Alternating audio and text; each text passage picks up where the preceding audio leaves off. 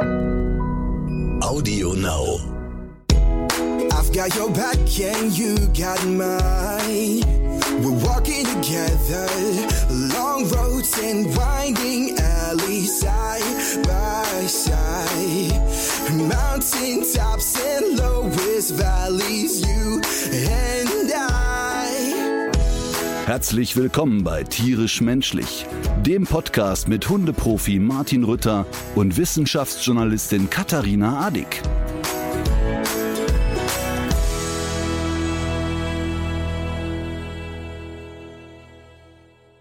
Wir haben einiges äh, auf dem Zettel stehen heute. Ich habe aber, ja, hör mal, jetzt wieder für die ASMR-Freunde, knister ich ein bisschen. Ja, du bist vorbereitet. Ich bin total vorbereitet diesmal. Mhm, gut.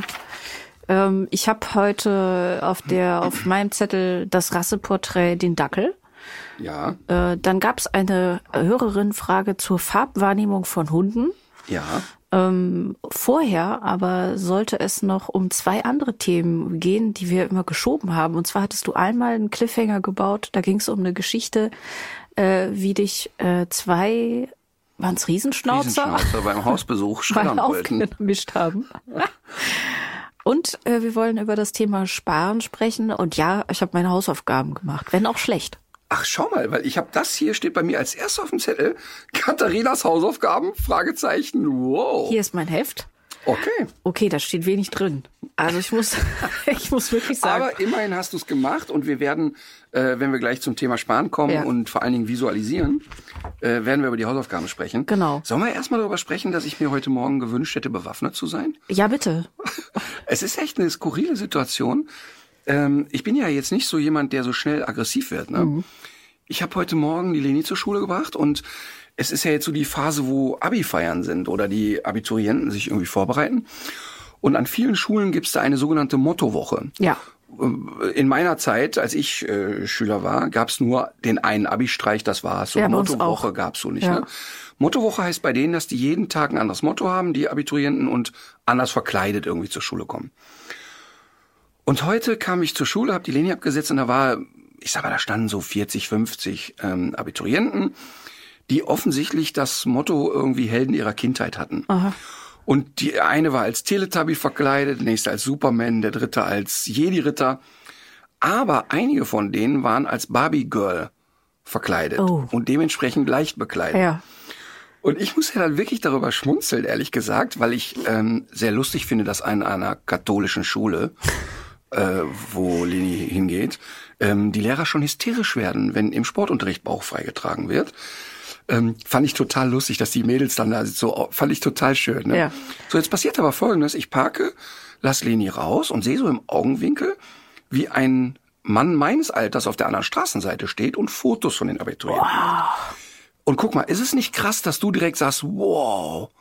Und auch ich hatte sofort diesen Impuls, ey, wer wer ist das denn, spreche ich an. Ja, natürlich. Ja, aber ich schwöre dir, vor 20 Jahren hätte ich gedacht, wie süß, dass ein Vater seine Tochter Fotos macht vom Abi. Ach Weißt so. Mhm.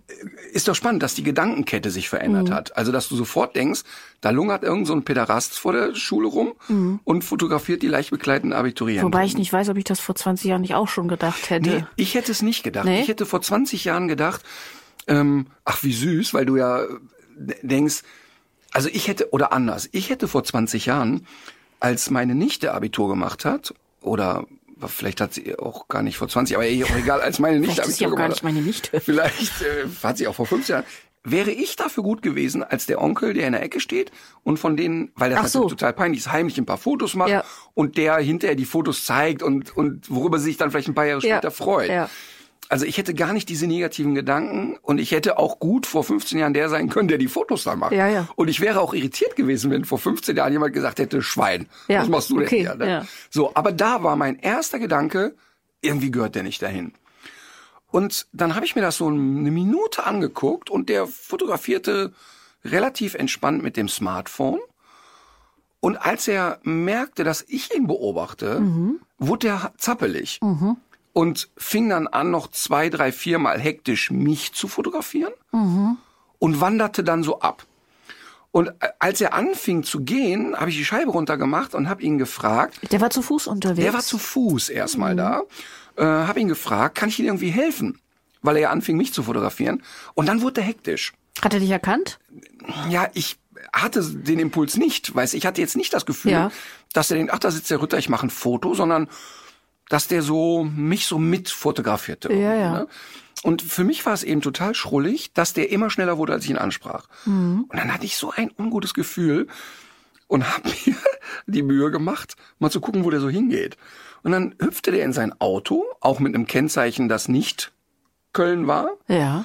ähm, aber aus einer Umgebung aus Euskirchen, also durchaus hier noch regional verbandelt, aber eben auch nicht vor Ort. Und dann bin ich ihm hinterhergefahren, weil ich immer neugieriger wurde und habe gedacht, was ist das, wenn das ein Vater ist? Wäre das doch das Logische der Welt, dass sie sagt, nee, alles cool, ist hier, ich mache ein paar Fotos Genau. von unseren Töchtern oder Söhnen oder was Ja. auch immer. Aber dadurch, dass er so hektisch wurde, war das für mich ein skurriler Moment. Ich ihm hinterher. Und dann standen wir an der Ampel so nebeneinander. Dann habe ich nochmal so getrötet und geklopft und wollte einfach nur den einen Satz hören. Was willst du von mir? Also, dass der, aber nein, er meidete den Kontakt und wurde auch immer hektischer und auf der Autobahn verlor ich ihn dann, ne? Hab aber das Nummernschild fotografiert und so.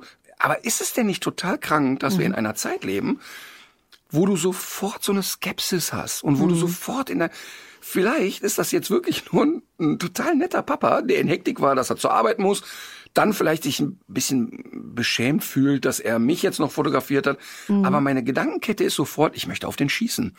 Und das ist doch verrückt eigentlich und ich finde das ganz schlimm, dass an vielen Stellen so eine Lockerheit verloren gegangen ist. Und, und das finde ich schade. Ja, ich finde es aber eigentlich auch gut, dass viele Leute die Ohr- Ohren aufstellen in solchen Situationen. Es gibt in, äh, in dem Ortsteil, in dem ich wohne in Köln, gibt so eine Gruppe, ähm, wo man auch solche Informationen austauscht. Und manchmal denke ich, oh, die sind jetzt aber ein bisschen äh, sehr argwöhnisch. Und man muss aber aufpassen, dass es nicht in Bürgerwehr Genau, ausartet. richtig, ne? ja, genau.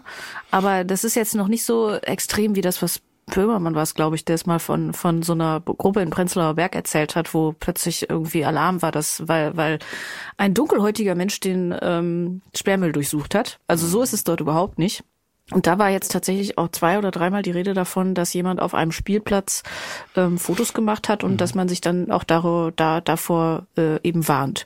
Und die Gefahr ist einfach da. Und du weißt nicht, wo diese Fotos letztlich landen. Also ich muss wirklich sagen, ich finde das sehr gut, dass du den äh, Typen angesprochen Ja, hast. aber ich, mich bedrückt das eher. Ich bin da eigentlich eher weggefahren mit dem Gefühl dann oder auch hier, als wir uns, oder als ich jetzt auf dem Weg hier zum Büro war, hatte ich eher so ein Gefühl von, sag mal, bist du jetzt völlig Nee, durchgeknallt? ich glaube nicht. Ähm, aber dann dachte ich auch wieder, na ja, aber wenn das das ist, was du vielleicht in dem Moment vermutet Mhm. hast, steigt in mir auch so eine unfassbare Wut hoch, Mhm.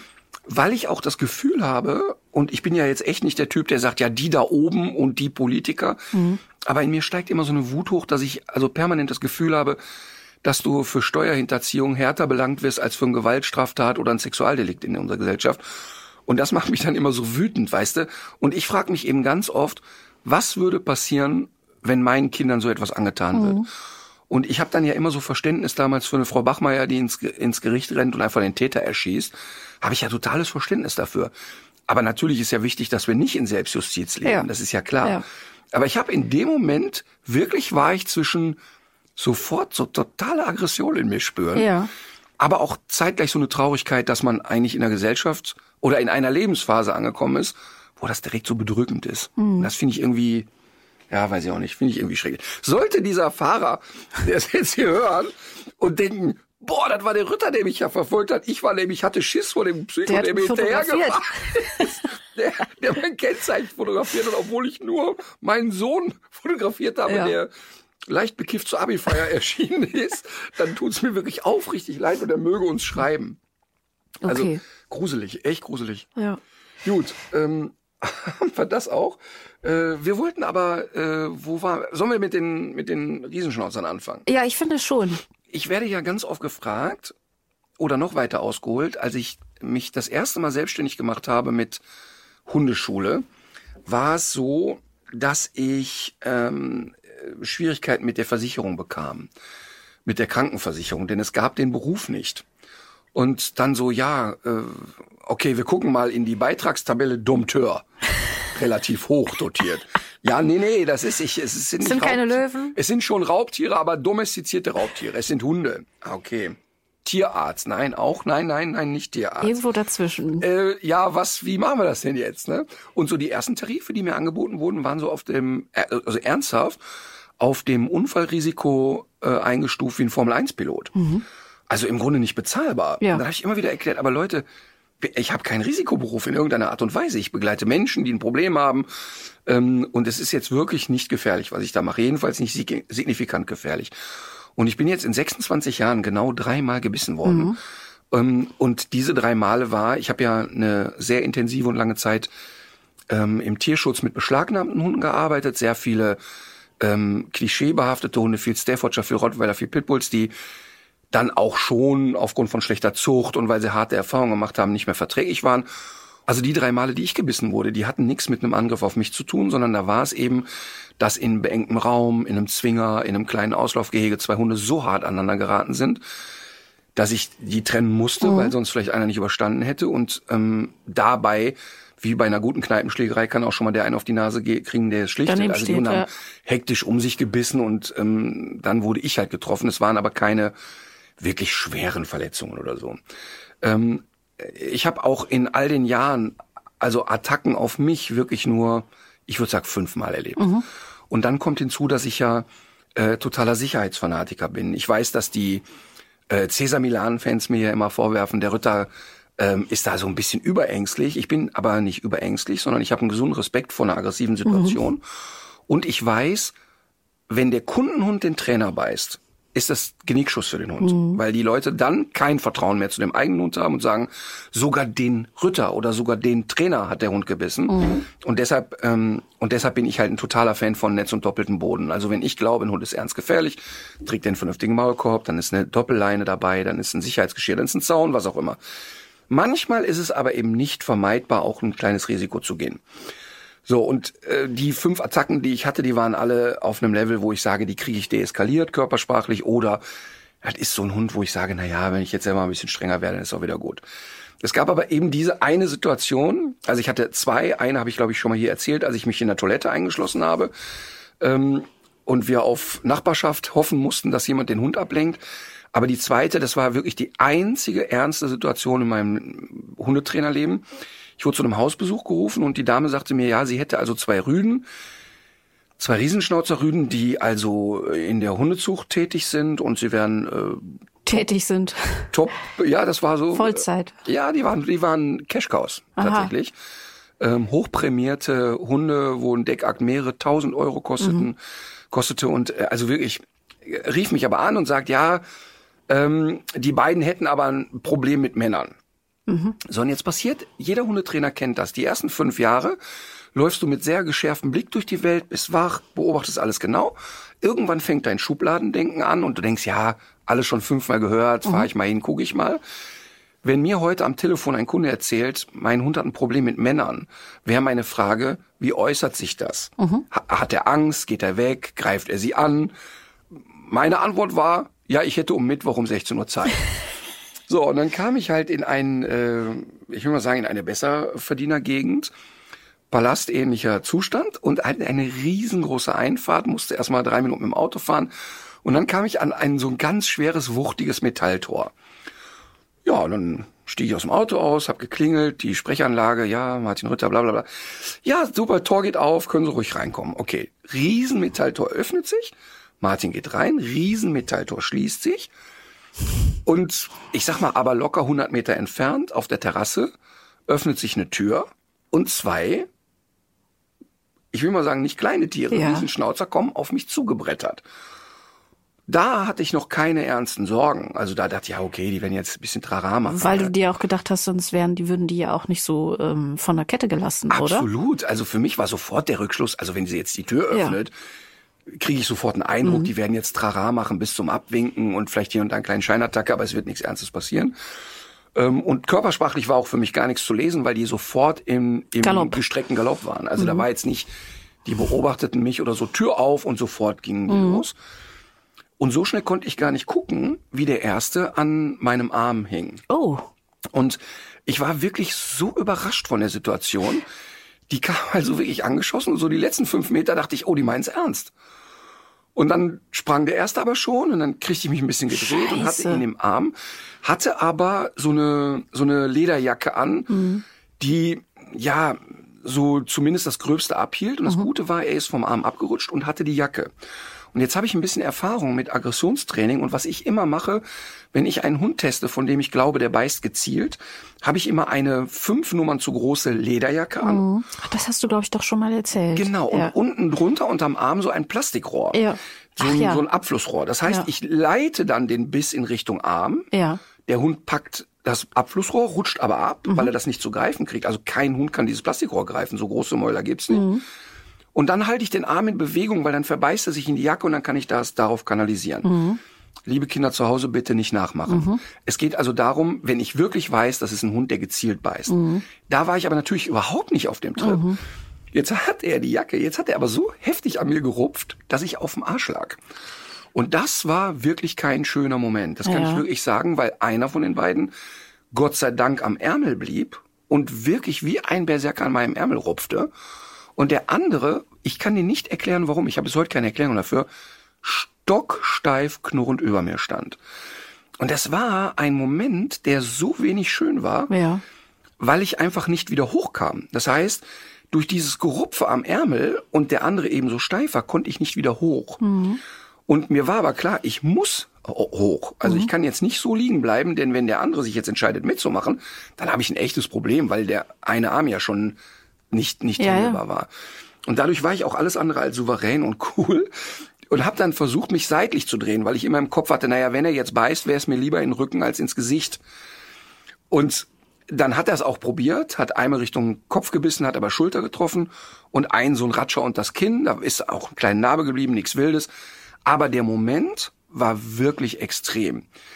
Währenddessen kam Frauchen, ich weiß nicht, wie lange das gedauert hat, das wird alles sehr schnell gegangen sein, angeschnauzt und nahm den dummerweise, der an dem Ärmel hing, weg. weg. Und der war für mich ja das viel kleinere so. Problem. Ja, ja. Und Hätte man aber tatsächlich, hätten wahrscheinlich die meisten Leute Hätten die meisten gemacht. weil er biss ja. Also er Ja. hing ja fest. Sie hat aber natürlich nicht abstrahieren können, dass es nur die Jacke war. Ja, ja. Jetzt hatte ich aber ein ganz großes Glück. Während sie den Beißenden wegnahm, fing der andere an, den Beißer zu attackieren. Das heißt, die kriegten plötzlich miteinander Krach. Wenn jetzt aber der, der über mir stand, plötzlich Ja. Mhm. gedacht hat, oh, jetzt kommt Hektik rein, da beiß ich nochmal, hätte ich ein ernstes Problem gehabt. Das heißt, dann fingen an, die Hunde sich zu kloppen. Warum? Weil hast du dafür eine Erklärung? Ja, dafür habe ich absolut eine Erklärung. Das passiert sehr häufig, dass Hunde, wenn sie in so einer aggressionsgeladenen Situation sind, einfach dahin gehen, wo das meiste Trara ist. Ach so. Das erlebe ich ganz oft, dass wenn die Leute drei, vier Hunde halten, Ja. die gehen zum Zaun und machen Trara und sie kommen aber nicht ran an das, was sie vertreiben wollen, dass sie plötzlich untereinander Streit kriegen. Ähm, und das war dann eigentlich ganz gut, weil ich stand dann relativ schnell wieder. Dann haben wir die Hunde getrennt und dann beruhigten die sich auch wieder. Also ab da, wo jeder seinen Hund sozusagen am Halsband hatte, war da relativ schnell, schnell der Papp gegessen und die hatten dann auch keinen Impuls mehr zu mir zu kommen. Dann hat sie beide Hunde angeleint, hat sie weggepackt mit den Worten, jetzt sehen Sie das Problem ja mal. Also das musst du dir mal vorstellen. Du musst dir das wirklich vorstellen. Ne? Ich hatte echt einen kernigen Biss in der Schulter, der auch stark blutete. Ich hatte einen Riss unterm Kinn. Und sie sagt, dann sehen Sie das Problem mal. Ja, pass auf. Und jetzt kommt aber das noch Lustigere. Ich war so unter Schock, dass ich wie selbstverständlich die Unterrichtsstunde zu Ende gemacht habe. Das heißt, ich habe wirklich, wir haben die Hunde weggepackt Ja. und wir haben eine Stunde über die Hunde geredet. Und erst als ich nach Hause fahren wollte, ist mir im Auto, sind mir echt die Beine wackelig Ja, geworden, ja, weil ich ja. gedacht habe, ey Junge, du hast jetzt so ein Glück gehabt. Das Und ist jetzt- das krasse Adrenalin, ne? Deswegen das- hast du, glaube ich, auch nach deinem Sturz vom Kamel noch die Sendung durchgezogen. Aber was ich nur sagen will ist, wir haben es da mit schwer verhaltensauffälligen Menschen zu tun gehabt. Absolut. Denn du musst dir mal vorstellen, die, das erste, was ich der natürlich gesagt habe, sagen Sie mal, Sie hatten mir doch gesagt, Sie haben Deckröden. Die beiden Hunde decken? Ja, Ja. klar. Guck, haben. Sie sich den mal angeguckt? So nach dem Motto, haben Sie so schöne Hunde schon mal gesehen? Ähm, da- das war wirklich krass. Also die haben eine gute Connection in den asiatischen Raum gehabt, haben sehr viele Welpen nach Asien verkauft. Ähm, eine Zeit lang, ich weiß nicht, ob das heute noch so ist, in China waren deutsche Schäferhunde unglaublich beliebt, besonders sehr kräftige, sehr große, sehr scharf ausgebildete Hunde. Und alles, was so ein bisschen Schutzfunktion äh, hatte und der Riesenschnauzer kann sehr wachsam werden, wurde dann auch da in dem Zuge mitverkauft. Und die haben echt viel Geld mit den Hunden verdient, weil das Decken ist natürlich für die Leute sehr unkompliziert und hat in dieser Kategorie sofort 5, 6, 7, 8.000 Euro oder damals noch D-Mark gebracht. Mhm. Das heißt, die haben diese Hunde, also locker beide Rüden jeweils 50, 60, 70 Mal im Jahr decken lassen. Mhm. Und das heißt, die haben ihre ähm, sehr günstigen Anlagen auch noch munter weiter verbreitet und man weiß nicht, wie viele asiatische genau. Beißerchen da so durch die Gegend genau, laufen. Genau, wie viel, wie viel kleine Asiaten zur Vorspeise genommen ja. wurden. Ähm, weil das, was die Hunde gezeigt haben, war zum einen ein erlerntes Verhalten, klassische Aussetzer Schutzdienst, ganz schlecht, beide natürlich Schutz und Prüfung hoch und runter gemacht, beide sauschlecht ausgebildet, damit will ich klar betonen, nicht jeder Hund, der im Schutzdienst war, fällt jetzt da Leute mhm. an, aber die waren eben sehr schlecht ausgebildet, völlig überdreht, waren von der Veranlagung her viel zu aggressiv und haben mit Leuten zusammengelebt, die eigentlich Schleifchen ins Haar wickeln wollten bei mhm. den Hunden. Ähm, also eine Konstellation, die Wahnsinn ist und als ich ihr dann gesagt habe, hören Sie mal, jetzt mal unter uns, wenn Sie wirklich sagen, das, was wir hier erlebt haben, ist das, was sie immer befürchten, wenn Menschen kommen. Und zwar nicht nur zu ihnen, die sagt, im, im Park können sie schon gar nicht mit den Hunden. Also sagen, spazieren gehen ist nicht möglich. Mhm. Da habe ich gesagt, aber schauen Sie mal, das ist doch jetzt das erste, was wir machen, wir kastrieren die. Und zwar nicht, weil ich glaube, das Verhaltensproblem ändert sich, damit die bloß keine Nachkommen erzeugen. Mhm. Und da war das Problem dann auch beendet. Ähm, es wurde keine weitere Stunde gebucht. Klar. Weil natürlich klar war, dass ich deren Lebenskonstrukt auf den Kopf stelle. Ja. Und da hatte ich so das erste Mal, da war ich boah, da war ich, glaube ich, so fünf Jahre selbstständig, das erste Mal so das Gefühl, ach krass, so läuft das, so kann das in Zucht laufen, weil ich hatte bis dahin schon viele Züchter getroffen, viele Welpentests gemacht, aber die Leute, die dann einen buchen, die sind ja interessiert an Austausch und so, ne? Und dann habe ich, das war sehr interessant, hab, weil mich das natürlich nicht losgelassen hat, sie noch ein paar Mal angeschrieben, damals sogar noch Briefe hingeschrieben und gesagt, hören Sie mal, ich möchte da nochmal darauf hinweisen, das ist wirklich gefährlich und mhm. das ist echt nicht, witzig oder so. Waren die in, äh, die waren ja wahrscheinlich auch in einem offiziellen Verband, ne? Genau, natürlich habe ich selbstverständlich auch den entsprechenden Zuchtverband ja. informiert und gesagt, hört mal, finde ich ganz wenig optimal, dass sowas nicht getestet wird. Gab es erst keine Reaktion, dann bin ich zweimal zur Ausstellung gefahren dieses Verbandes und habe gesagt, hey, ich möchte da nochmal darauf hinweisen, dass es nicht um mich geht, sondern mhm. dass es wirklich gefährlich ist, was hier passiert. Jetzt ist es aber so, dass diese Hunde natürlich gar nicht mehr zur Ausstellung gehen sondern die sind einmal in diesem Rad drin, so. haben, sind gut Haken renommiert. Dran. Ja, und haben ihr Netzwerk, mhm. wo sie decken und nicht decken und so. Ähm, große Scheiße im Prinzip. Aber das war auch wirklich original das einzige Mal, wo ich gedacht habe, ist das so alles richtig, was du machst? Mhm. Was mich im Nachhinein so ärgert, ist, ähm, dass ich kein Bildmaterial davon habe. Weil ich habe ja die ersten fünf, sechs, sieben Jahre so viele Hausbesuche mitgefilmt. Immer einen Praktikanten dabei gehabt. Immer, ich habe so viel Material von Trainingsstunden vor mir, weil es eben total hilfreich ist für den Kunden, für ja. einen selber und so, ne? Weil ich hätte im Nachhinein wüsste ich gerne, ob ich es schon früher hätte sehen können. Es hätte mir nichts gebracht, weil ich hätte nirgendwo hingekonnt, das Metalltor war zu. Mhm. Aber wenn ich geahnt hätte, die gehen jetzt richtig ran ans Gemüse, dann hätte ich zumindest vermeiden können, sofort auf dem Arsch zu mhm, liegen. Mhm, also dieses Zack, Zack, ich lag da. Mhm. Das war kein schöner Moment. Man hätte dann sagen. vielleicht sich am, am Tor mit der einen Hand festgehalten. Auf jeden Fall angelehnt. Ich ja. hätte angelehnt gestanden. Ja. Und ähm, ich glaube, dass ich ihm was angeboten hätte. Also ich hätte äh, relativ schnell wahrscheinlich die Jacke ausgehabt. Ja. Und die Fuchtelei mit der Jacke hätte wahrscheinlich geholfen. Ah, okay. Ähm, aber trotzdem muss man jetzt sagen, dass ich nach wie vor keinen Risikoberuf habe oder ähm, nee. Also deshalb muss ich ja immer schmunzeln, wenn, wenn auf Trainerfortbildung war das ja früher immer so, da kamen die Männer alle, da hat er mich hier gebissen, haben sich gegenseitig Namen gezeigt. um, um gebissen zu werden, ist ja der größte Ausdruck von Inkompetenz. Ja. Das ist ja wie ein Dachdecker, der sich damit brüstet, dauernd vom Dach ja, zu fallen. Ja, ja. Also deshalb muss ich auch bei den Cäsar Milan Folgen immer schmunzeln, weil äh, es wäre immer dargestellt, als wenn das hochkomplexe Hunde wären, die er im Training hat. Und mhm. das ist einfach nicht der Fall. Das, was der da macht, ist stinknormales Alltagsgeschäft für jede gute Hundeschule. Die Hunde werden halt nur hochgedreht bis zum Kotzen. Und dadurch, dass er Hunde nicht einschätzen kann, also er ist wirklich Laie, ne, mhm. ähm, wird er halt auch so regelmäßig gebissen. Und, mhm. und alle Trainerkollegen, die ich kenne, die auch mit echt harten Hunden zu tun haben, sagen ja, das stimmt, wenn ich Hunde trenne, kann das mal passieren. Mhm. Und ich muss auch an manchen Stellen ein kleines Risiko gehen. Aber die sind dann nicht überrascht, dass es mal tackert, sondern die sagen, okay, den Moment musste ich jetzt mal riskieren. Eine Sache interessiert mich noch. Ähm, wie viel Zeit würdest du denken, ist vergangen zwischen die Terrassentür ging auf und ähm, da war da die Halterin war bei dir? Also es kann eigentlich nicht länger als eine Minute oder eine Minute 30 Ah, sein. okay. Es kann nicht länger sein, Ja. weil ähm, nee, ich glaube, also es, ich glaube, dass die ziemlich zeitnah gekommen ist. Mhm. Also ich glaube nicht, dass die erst mal ein paar Minuten gedacht hat, ach, wollen wir mal gucken, Survival of the Fittest. Ja. Ähm, Er soll war- sich ja auch ein Bild machen. ja, ja, aber pass auf, das habe ich sie ja auch gefragt. Habe ich gesagt, was glauben Sie denn, wie ich da? Ja, und und sie hat dann gesagt, ja, aber ich dachte, Sie sind Experte. Ach so so. nach dem Motto, Sie sind ja vorbereitet oder Sie wüssten, wie man dann damit umgeht. Also wahrscheinlich hat die gedacht, ich komme da im Vollschutzanzug Ah, oder okay, so. ja, ja. Und man muss auch ganz klar sagen, der größte Fehler lag bei mir, weil ich nicht gefragt habe, Mhm. was ist denn da los? Also sie war in einer, also sie hat gesagt, die haben ein Problem mit Männern, das impliziert für sie, die beißen Männer. Mhm. Und für mich war, die haben ein Problem mit Männern, ja, die haben Stress mit Männern. Ähm, und das habe ich ja mehrmals erlebt. Ich habe ja, glaube ich, einmal erzählt, den Malinois, den ich getestet habe mit der Störung im Langzeitgedächtnis ähm, oder in, in, in der Gehirnstruktur, wo ich der Frau, die hatte ja die lange Leine dran und die kurze und habe gesagt, ja, machen Sie jetzt mal die lange Ja, Leine ja, dran und da ja. war aber keine Leine mehr dran. Ja. Ähm, da, das ist ja natürlich dann mein Fehler, muss man klar sagen. Weil man für die Leute mitdenken muss. Total, Ja. und weil die selber im Stress sind. Und, und ich meine, da kommt jetzt hinzu, dass die Frau natürlich richtig ein an der Marmel hatte. Also das kommt natürlich auch noch hinzu. Ne? aber wie schlecht. gesagt, es war, ich möchte nochmal sagen, in 26 Jahren genau das einzige Mal, wo ich für mich das Gefühl hatte, jetzt Houston, we have a problem. Verstehe. Ähm, wir wollen heute noch über den Dackel sprechen und wir wollen über das Thema Sparen sprechen. Worüber wollen wir zuerst sprechen? Ähm, ich würde gerne äh, zum Dackel übergehen. Ja.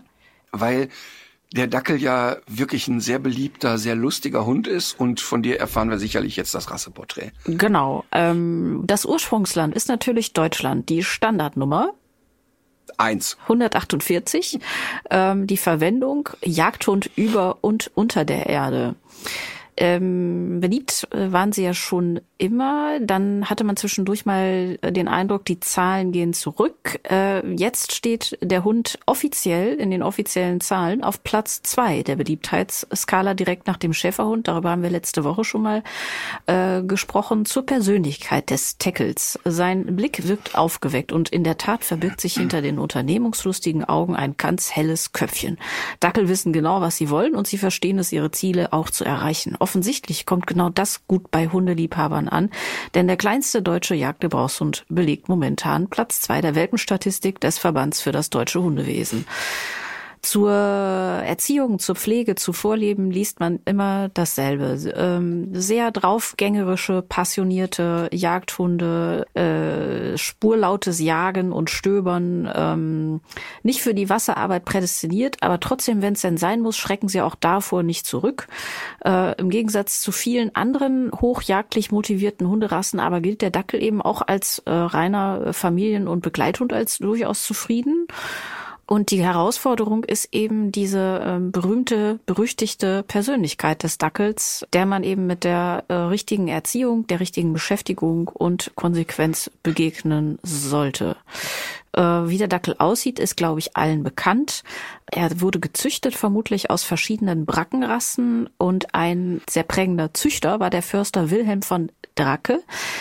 Und er gilt auch eben als der Pionier, dieser, als ein Pionier dieser Zucht. Ich habe dir ein paar Fotos gestern geschickt, weil ich nämlich ganz erstaunt darüber war, je weiter man zurückgeht in die ähm, Geschichte des Dackels, desto weniger Fotos findet man ja. Äh, aber auch, was man natürlich trotzdem findet, sind irgendwie so Ölgemälde oder Stahl- und Kupferstiche.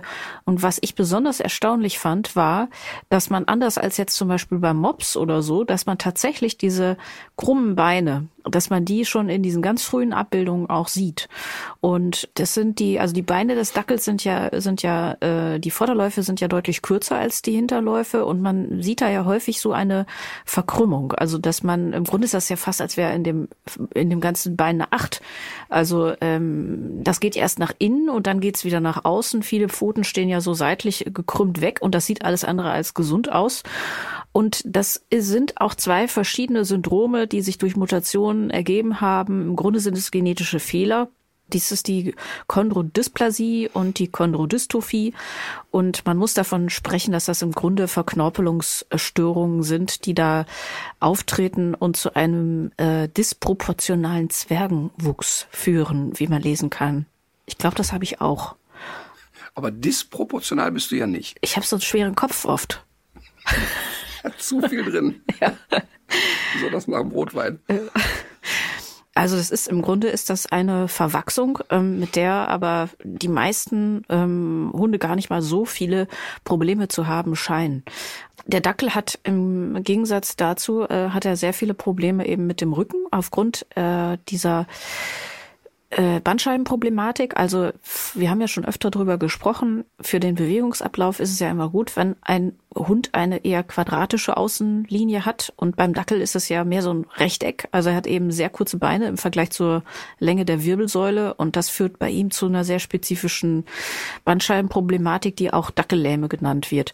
Ähm, trotzdem muss man allerdings sagen, dass der Dackel ja auch recht alt wird, also so zwischen 13 und 16 Jahre ist gar nicht mal eine Seltenheit und das spricht ja eigentlich erstmal für einen recht robusten, äh, für eine recht robuste Gesundheit. So, und jetzt kommst du. Ja, ja. Ähm, also erstmal nochmal ganz kurz. Dieser Förster hieß der Wilhelm von Drackel. Von Dake. Von Dake. Ja. Also ich dachte, der hieß von Drackel. Das wäre ja auch sehr lustig. Der Wilhelm von Drackel, der den Dackel gemacht hat. Also das schreibt sich äh, Dortmund Anton Anton Cäsar Kaufmann Emil. Da hört sich fast ein bisschen holländisch an, oder? Van Dake. Von. Ja, ich mache Ja. aber Van Dake. Ach so. Er hat ja ne, den Fla erfunden. Ach so, der war das. Wilhelm Ah, van Dake. wer kennt ihn nicht? Äh, aber ähm, tatsächlich musste ich auch, als du mir die Fotos geschickt hast und der Dackel schon auf 130 Jahre alten Bildern die krummen Beine hat, Ja. ich gedacht, kann, also die Bilder sind doch nicht original. Ja. Weil ich hätte auch immer gesagt, dass diese Krummbeinigkeit durch schlechte Zucht oder ich meine, auch das ist ja schlechte Zucht, aber eben ähm, im Laufe der Jahre extremer geworden sind. Und ich will mich schon mal direkt von Anfang an outen. Ich finde den Dackel wirklich sehr süß. Ja, ich auch. Ich kann mich da schlecht gegen wehren. Ja. Ähm, ich finde die wirklich sehr, sehr niedlich. Bin äh, in meiner Kindheit ähm, hatte ich einen engsten Freund, als ich noch ganz, ganz klein war. Und die hatten einen Dackel, der von meinem engsten Freund immer leicht misshandelt wurde. Ähm, der zog den im Spiel immer die Beine weg und so. Und dieser Dackel war auch wirklich nicht lustig. Konntest auch kaum das Haus betreten. Ähm, ich glaube aber aufgrund der Misshandlungen des Kindes. Ähm, der Dackel, hier wurde gerade von Spurlaut gesprochen. Ich will mal einmal kurz erklären, was in dem Hund passiert, wenn er einen sogenannten Spur- oder Sichtlaut gibt. Spurlaut, Hund jagt, riecht die Spur des zu verfolgenden Tieres und fängt an so zu jiffeln. Wiff, wiff, wiff, wiff, ganz hoch. Oder auch wenn er etwas sieht und ist auf der Verfolgung. Letztlich ist das ja biologisch die dümmste Handlungskette, die ein Tier nur vollziehen kann. Ja. Also als Jäger zu glauben, es ist hilfreich, möglichst laut zu sein, Ja. wenn man der Beute hinterherrennt, ist natürlich echt an der Grenze zu kompletter Verblödung. Aber eigentlich sind diese Laute frustrierte Laute. Ach so, weil man einfach nicht so schnell kann, wie man gerne möchte, wegen der Absolut. kurzen Beine. Genau, ja, nicht wegen der kurzen Beine, sondern das tun auch Hunde, die hochbeinig sind. Also Emma zum Beispiel, wir haben ja, ähm, ich habe einen Walnussbaum im Garten und diese, ich weiß nicht, wie diese Walnüsse schmecken, weil die Ach ja. Eichhörnchen, die ja schon weghäckseln, bevor die runterfallen Ja. können. Und Emma ist ja wirklich passionierter Eichhornjäger. Ähm, ich hatte da ja, glaube ich, auch mal ein Video gepostet, wo die Eichhörnchen die Bäume hochjagt. Und wenn Emma dieses Eichhörnchen sieht, und das passiert so zwei, dreimal am Tag, weil dieses Eichhörnchen auch bei uns auf der Terrasse durchaus auch mal einfach auf einem Terrassentisch sitzt und kurz davor ist, bei an die uns Scheibe zu klopfen klopft. und zu sagen, wie wär's mit Nachschub? Ja. Ja. Dann ist es wirklich so, wenn Emma dieses Tier sieht, schiebt sie sich in Position und wenn ich dann die Tür öffne, Ja. kommt genau dieses dieses hysterische und das ist Frustration. Und ähm, Ich kenne das von Alma, äh, von Alma auch, das, das ist aber eher so ein Fiepen. So ein, ja, aber dann ist sie nicht rennend dabei. nee, ich glaube nicht. Ja, Stimmt. In dem Moment, wo sie rennt und Frust hat und einer Spur oder einer Doch, das hat die, das, das hat die doch, die hat, die ist, die ist mir mal hinter einem Hasen hergelaufen, da hatte ich die, da war die ein Jahr. Aber da hat die das Maul auf dabei. Ja, das kann gut sein, aber, die Aber macht. nachgemacht hast du es gerade mit geschlossenem Mund. Ach so, ja, okay, ja, da muss ich noch dran arbeiten Ja, an ja, meiner achte Imitation. Das. Tut mir leid. Was ich ja sagen will, ist, es ist eine, in dem Moment eine so hohe jagdliche Erregung beim Dackel, Mhm. Dass der wirklich, ich komm, ich komm, ich komm, ich komm, ne, rastet wirklich völlig aus. Trotzdem hat der Jäger das gern, weil er weiß, wenn der Dackel auf Entfernung irgendwo eigenständig sucht Ja. und jetzt geht das Trara los, kann man den natürlich prima orten. Das heißt, ich weiß, ach guck mal, er hat's und jetzt geht man dem Krach auch so ein bisschen hinterher. Ähm, Das heißt, es spricht also für eine ganz hohe Jagderregung. Und das größte Problem für mich beim Dackel ist aber diese unfassbare Schärfe, die in ihm steckt. Also der ist echt, der ist nicht diskussionsfreudig. Und jetzt muss man sich wieder weil du hast gesagt, er ist natürlich meistens bei Familien und nicht bei Jägern. Das stimmt natürlich. Und ich würde mir beim Dackel ganz besonders, wie bei vielen anderen Rassen wünschen, dass in der Zucht sehr stark unterschieden wird zwischen Gebrauchszucht mhm. und Familienzucht. Mhm. Beim Labrador haben wir das ja sehr gut hingekriegt. Da ist es ja wirklich der Showlabby, dicker Kopf, gemütlich, kannst du beim Laufen die Schuhe besohlen, kannst du in der Erziehung alles falsch machen. Der frisst dir alles weg und klaut alles vom Tisch, aber der wird nicht aggressiv. Mhm. Die Arbeitslinien beim Labrador, die sind stromlinienförmig, die haben Gas, die sind so arbeitsintensiv wie ein Border Collie, da musst mhm. du echt was tun. Aber diese Differenzierung hat in dieser Rasse echt gut funktioniert, kann man nicht anders sagen. Beim Dackel vermischt sich das aber sehr stark. Und das hat damit zu tun, dass früher natürlich der Dackel auch nur in Jägerhände immer weitergegeben wurde. Oder auch häufig jetzt noch, Gott sei Dank. Ähm, der ist als Familienhund geeignet, wenn er nicht diese extreme Jagdpassion in sich hat. Weil sonst hast du einen Hund, mit dem du nur die Hölle hast. Das ja. macht einfach keinen Spaß. Das Doofe ist, diese Kompromisslosigkeit und diese Schärfe steckt natürlich im Dackel auch aufgrund der Zuchtselektion. Ich meine, jetzt ist er unter anderem dazu gemacht, in einen Dachsbau zu gehen. Und jetzt steht der vor dem Dachsbau und da wohnt aber ja noch jemand. Mhm der klopft ja da nicht an und sagt, hört mal, ne, also packt mal eure Sachen, geht da besser. Ja. Der krempelt sich ja einmal die Ärmel hoch, geht da rein und weiß, jetzt kommt hier eine richtige Schlägerei. Das heißt, der Dachs ist wehrhaft, mhm. der, der, wenn er nicht mehr flüchten kann, beißt der wie bescheuert um sich. Das bedeutet also auch, dass ein Dackel in Kauf nimmt, verletzt zu werden und auch, und auch selbst zu verletzen. Und selbst zu verletzen. Das habe ich äh, in diesen historischen Abbildungen gibt's ja auch so so Darstellungen, mhm. wie der wie der Dackel den den Dachs in den Nacken beißt und so weiter, ne? Total. Und die gehen wirklich ran und genauso ist das eben auch. Also wenn ich, wenn zu mir Menschen kommen und möchten den Dackel erzogen haben, mhm. dann sind es immer zwei Dinge. Das eine ist, wir können ihn nicht freilaufen lassen, weil er so viel jagt. Und das nächste ist, wir können ihn in gewissen Situationen nicht anpacken. Mhm. Verteidigt etwas, ja. essen oder ne, irgendwas. Das war bei unserer Bessie ja auch so. Ich sage nur Stück Butter und äh, Schrubber. Stimmt, wir haben in einer Folge darüber gesprochen, dass ja. euer Hund Butter verteidigt ja. hat.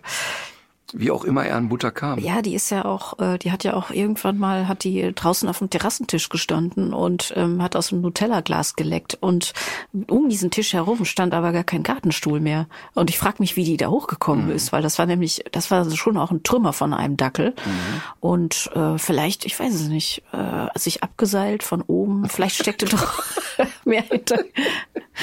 Also die, äh, das ist nämlich tatsächlich auch so etwas. Der Dackel ist clever. Mhm die Menschen bewerten Intelligenz aber immer an Kooperationsbereitschaft. Ja. Also die haben immer so eine Arroganz ist das eigentlich, ne? Weil das Tier Natürlich. muss ja in seiner Welt muss es ja schlau sein. Genau. Und ja. und die Frage ist, ist es wirklich intelligent, fünfmal hintereinander ein Bällchen zu holen? Mhm. Ähm, oder die fünfte Rolle noch trainieren zu wollen. Deshalb also immer die Annahme, ja, der Herdenschutzhund, der also wirklich darauf scheißt, was du ihm erzählst, ähm, der, der kann scheinbar nicht so schlau sein wie der Border Collie. Ist einfach Blödsinn. Mhm. Ist nur eine biologisch funktionale Intelligenz. Und wenn der Herdenschutzhund abfragen würde, was sein Mensch ihm sagt, hat er gar keine Chance, seine Arbeit zu verrichten oder zu überleben. Ähm, und der Dackel ist sehr eigenständig. Das heißt, der Dackel muss eigene Entscheidungen treffen. Das bedeutet, ja, natürlich kannst du einen Dackel erziehen und ich habe wirklich toll erzogene Dackel erlebt. Aber es ist mehr Aufwand, es bedeutet mehr Überzeugungskraft und es bedeutet auch, man muss dem Dackel entsprechend trainieren. Also der Dackel findet eine 15 Minuten bei Fußlaufen, Sitzplatz, Fuß bleibt natürlich stinklangweilig. Du musst ihn stimulieren mit Jagdspielen, mit Fährtenarbeit, mit Suchen, mit Apportieren. Es sind sehr gute Apportierhunde. Und du musst, glaube ich, beim Dackel auch ein bisschen damit leben, dass er an manchen Stellen so sein eigenes Ding macht. Mhm.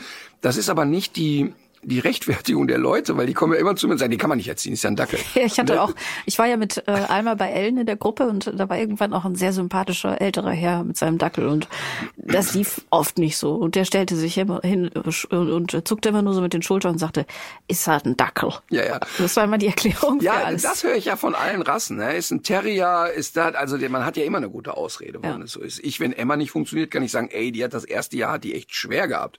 Ich musste ja erstmal so, ne? Ähm, aber Fazit ist, ich finde den Dackel wirklich süß und der Dackel kann echt sau verschmust sein. Und ich ähm, finde das auch eine Rasse, die man halten kann. Man muss sich nur darüber im Klaren sein, dass man lange suchen muss und auf keinen Fall als Normalhalter aus einer Jagdgebrauchszucht darf man mhm. einen Hund holen. Das darf man wirklich nicht machen. Und es gibt noch einen neuen Trend. Äh, auch der Dackel wird öfter jetzt mal mit diesem Merle-Faktor ja, äh, angeboten. Und bei Instagram kann man ganz, ganz viele Bilder auch sehen Äh, die Hunde sind dann eben so gescheckt, haben diese blauen Augen, dieses typische Erscheinungsbild, was viele Menschen offenbar sehr schön finden, was aber mit massiven gesundheitlichen Gefahren verbunden ist. Wir haben schon öfter drüber gesprochen, aber wer sich da jetzt nochmal aufschlauen möchte an der Stelle oder sich überlegt, einen Dackel zuzulegen, ähm, auf jeden Fall sollte man davon die Finger lassen. Ich habe jetzt aber noch mal so Ganz kurz ja, nur.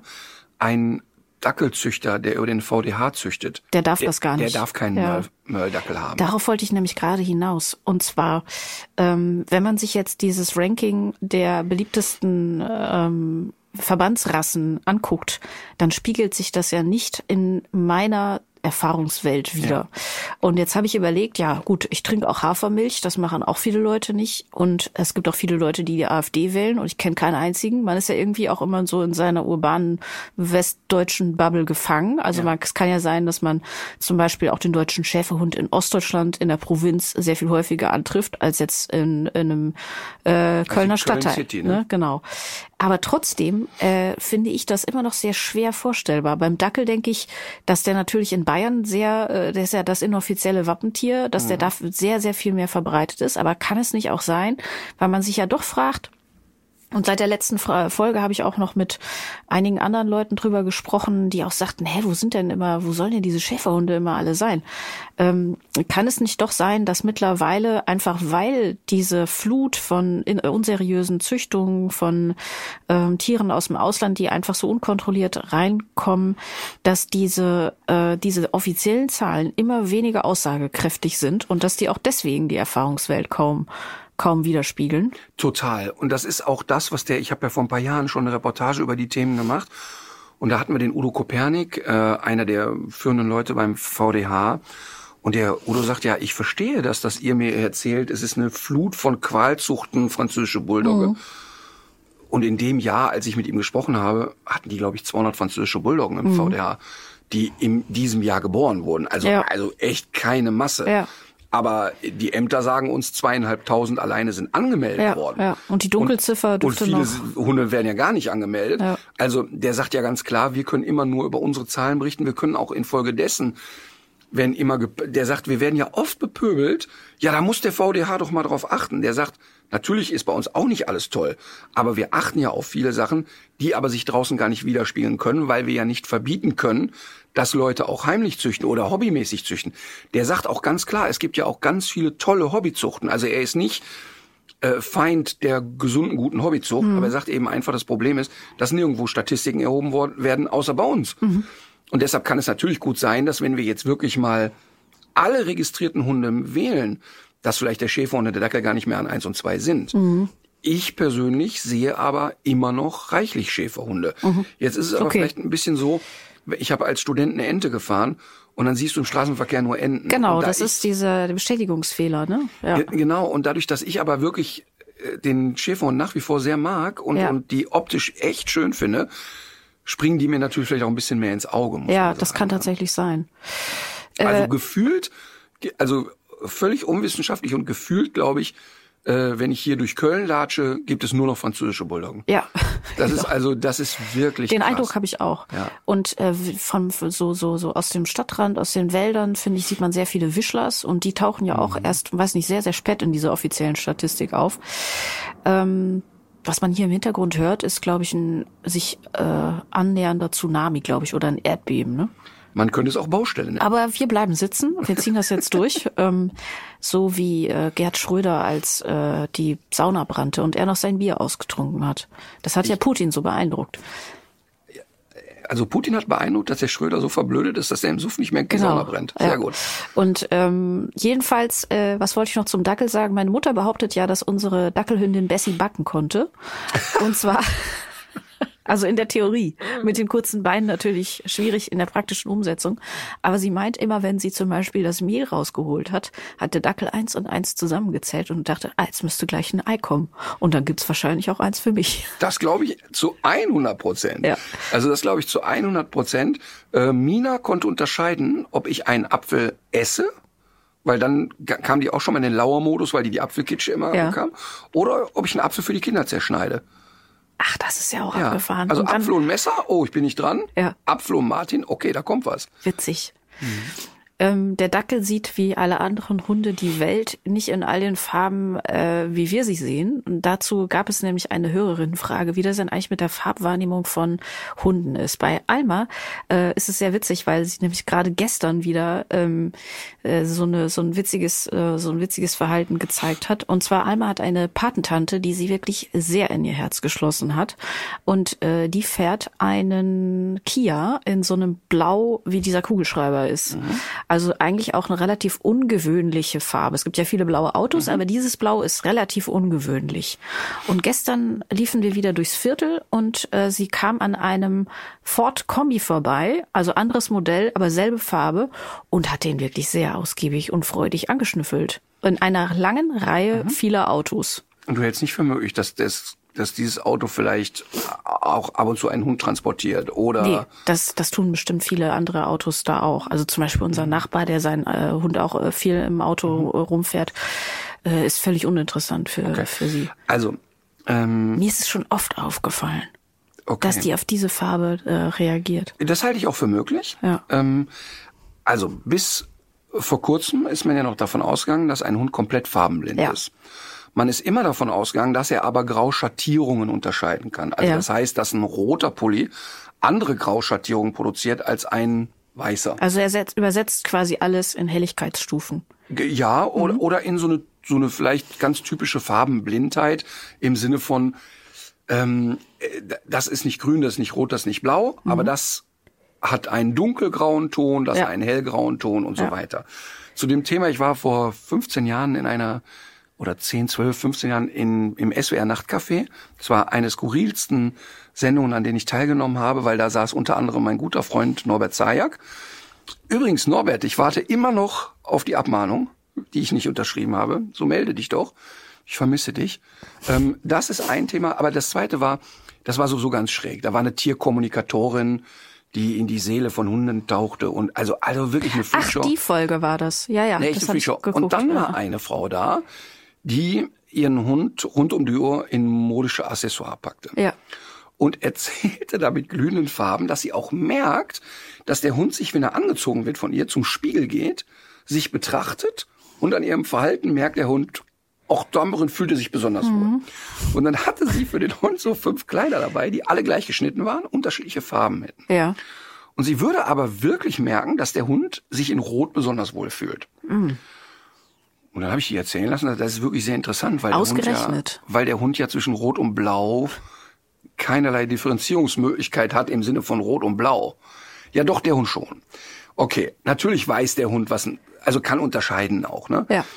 Also das heißt, man ist immer davon ausgegangen, dass der Hund farbenblind sei. Jetzt gibt es aber gerade Studien, ähm, wo man sich jetzt nicht mehr so ganz sicher ist und wo man sagt, naja, vielleicht ist es aber doch anders, als wir es bisher untersucht haben. Also es geht, es ist nochmal eine andere wissenschaftliche Anordnung.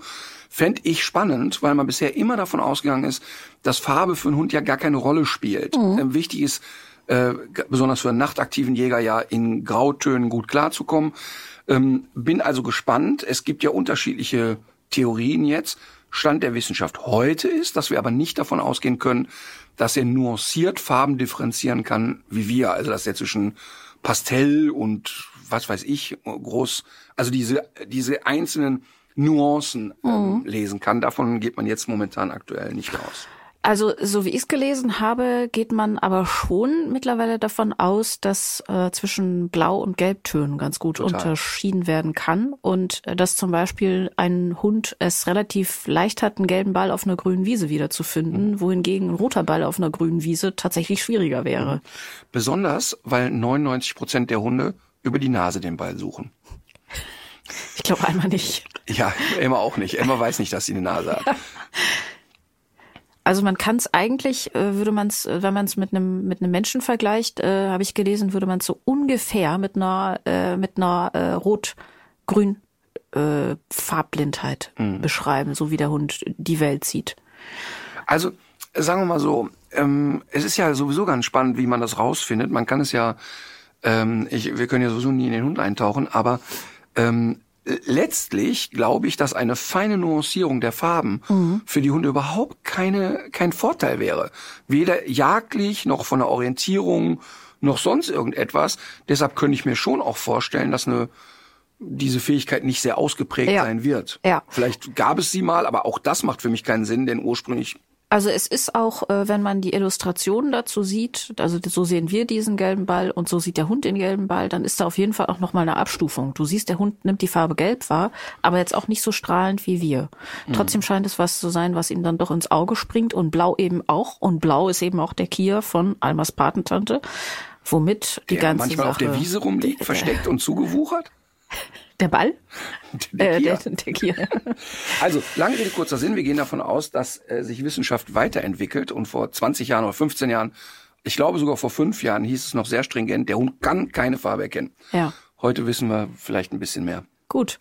Ähm, Aber Fazit nochmal, der Dackel ist schon süß. ja, und schlau. Sollen wir sparen? ja, lass uns sparen.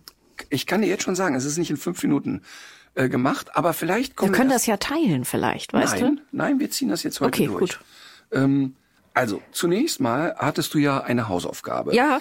Diese Hausaufgabe lautete, schreib bitte immer am Ende des Tages drei Dinge auf, von denen du in der Rückschau denkst, das hast du heute gut gemacht. Ja, also ich habe das äh, Und aus dem Nähkästchen geplaudert, hat äh, Katharina mir an Tag eins und zwei gesagt, ich finde nichts.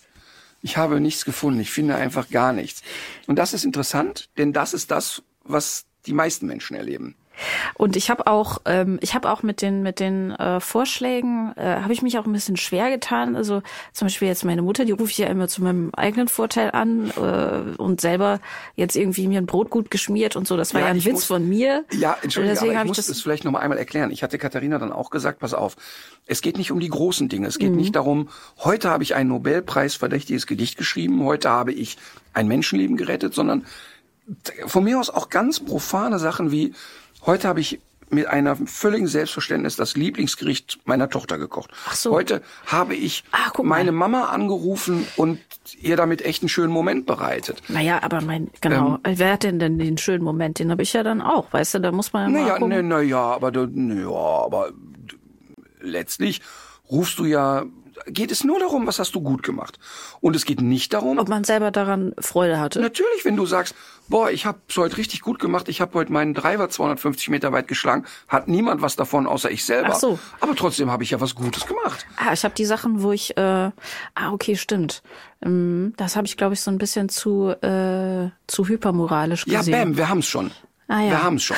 Genau das ist es nämlich, dass die Menschen immer glauben, es ist nur etwas gut, wenn es für jemand anderen etwas gut ist. Ja. Und das ist genau der Denkfehler, mit dem man durch die Welt geht, dass man nämlich immer, und ich kenne unfassbar viele Menschen, und ich weiß, dass jeder Hörer jetzt denkt, oh, wie bei mir, dass wir uns selber weniger wertschätzen, sehr häufig, als andere.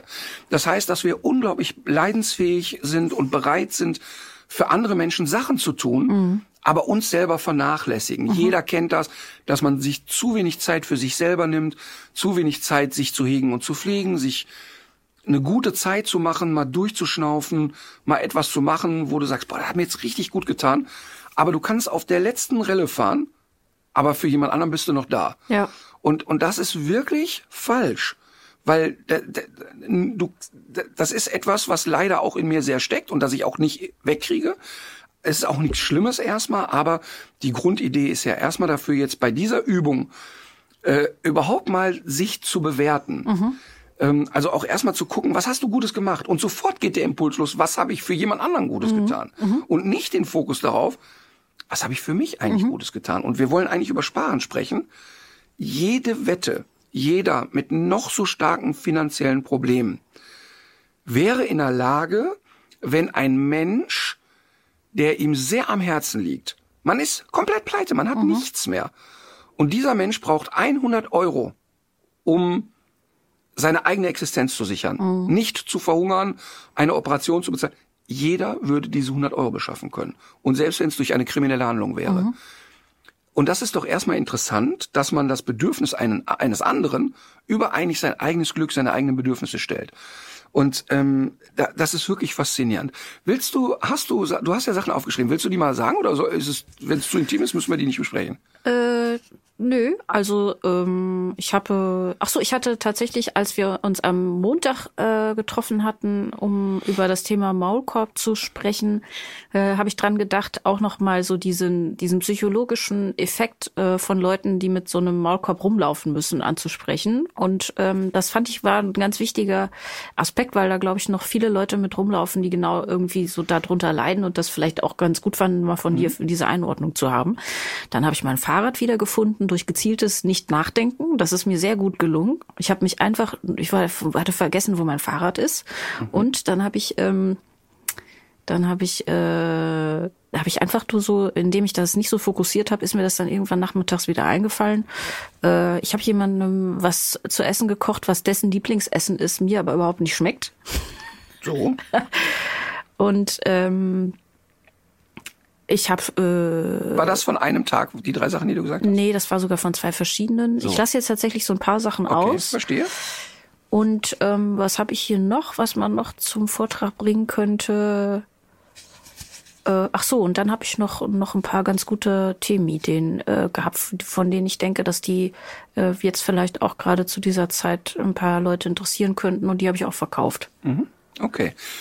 Das heißt, ähm, da waren aber trotzdem jetzt auch ein paar Sachen dabei, die für dich sehr intim sind und wo du sagst, müssen wir auch Ja. nicht, wo du sagst, okay, da hast du etwas gemacht, was für dich schon entweder eine Überwindung gekostet hat oder was etwas sehr Persönliches war. Ja. Mit einem Partner, mit einem Familienmitglied, mit wem auch immer. Ja. Aber intime Sachen, wo du hinterher sagst, das hast du gut gemacht. Ja, also jetzt einfach nichts, worüber ich so sprechen wollte, weil es eben Leute betrifft, die, Ja. ähm, die ich so nicht, die, so, die sich sonst, glaube ich, wiederfinden würden, wenn ich es erzähle. Ja, genau, müssen wir ja Genau. auch überhaupt Ja. nicht. Ne? Ähm, äh, genau, das ist ja, genau darum geht's. Jetzt stellst du aber fest, ähm, dass es schwierig war. Also man sitzt eben Es war sehr schwierig. Und ich habe es auch nicht jeden Tag geschafft. Also es sind auch zwei Tage da, da ist, äh, da habe ich nichts geschrieben. Jetzt überleg mal, wenn du davon ausgehst, dass du einen ganzen Tag nichts Gutes getan hast. Nur Brände ausgetreten. Ja, aber auch ein Brand austreten ist was Gutes, ne? ja, stimmt. Das stimmt eigentlich. So, und jetzt überleg doch mal, jetzt läufst du durch die Gegend und andere Menschen, das merken wir ja am Feedback in dem Podcast, das erlebst du ja auch um dich herum, andere Menschen nehmen dich ja wahr als, boah, die kann was, die ist klug, die ist lustig, also kann ich viele Eigenschaften weiter aufzählen. Und du erlebst ja eigentlich positives Feedback in deinem Leben. Das ist ja nicht so, dass du den ganzen Tag Ablehnung spürst. Nee. So. Man selber ist entweder so überheblich, dass man es als selbstverständlich wahrnimmt. Ich frage mich immer, was ist im Trinkwasser oder was? Was haben die Leute geraucht? Ne? Du, du, genau, und das ist auch wieder spannend. Du kannst es gar nicht glauben, wenn Leute sowas Ja. sagen, ja? Weil du hast ja auch, als dem, als wir mit dem Podcast anfingen und wir positives Feedback bekamen, hast du gesagt, ey, das ist wirklich krass, was du für eine nette Community Mhm, hast und hast das so bewusst noch gar nicht so wahrgenommen, weil du natürlich auch oft berufliche Themen hast, die anecken. Genau, Und wo auch ja. mal jemand schreibt, was erzählt die denn für eine Scheiße, weil du die Leute mit der Nase reinstupst. Lügenartig. Lügenartig sozusagen. Ne? ähm, und das ist doch eigentlich verrückt, dass man oft eine andere Wahrnehmung von sich selber hat, als andere Menschen eine wahrnehmen. Ja. Und das kann in beide Richtungen gehen. Bei Männern ist es übrigens statistisch so, dass die sich viel geiler finden, als sie wahrgenommen werden. Optisch vor allem. Also ernsthaft. Es ist wirklich, und es ist wirklich kein Geplapper. Du kannst noch so fett geworden sein und alt und schrumpelig. Ja. Du stehst als Mann vorm Spiegel und in den meisten Fällen sagst du, Jo.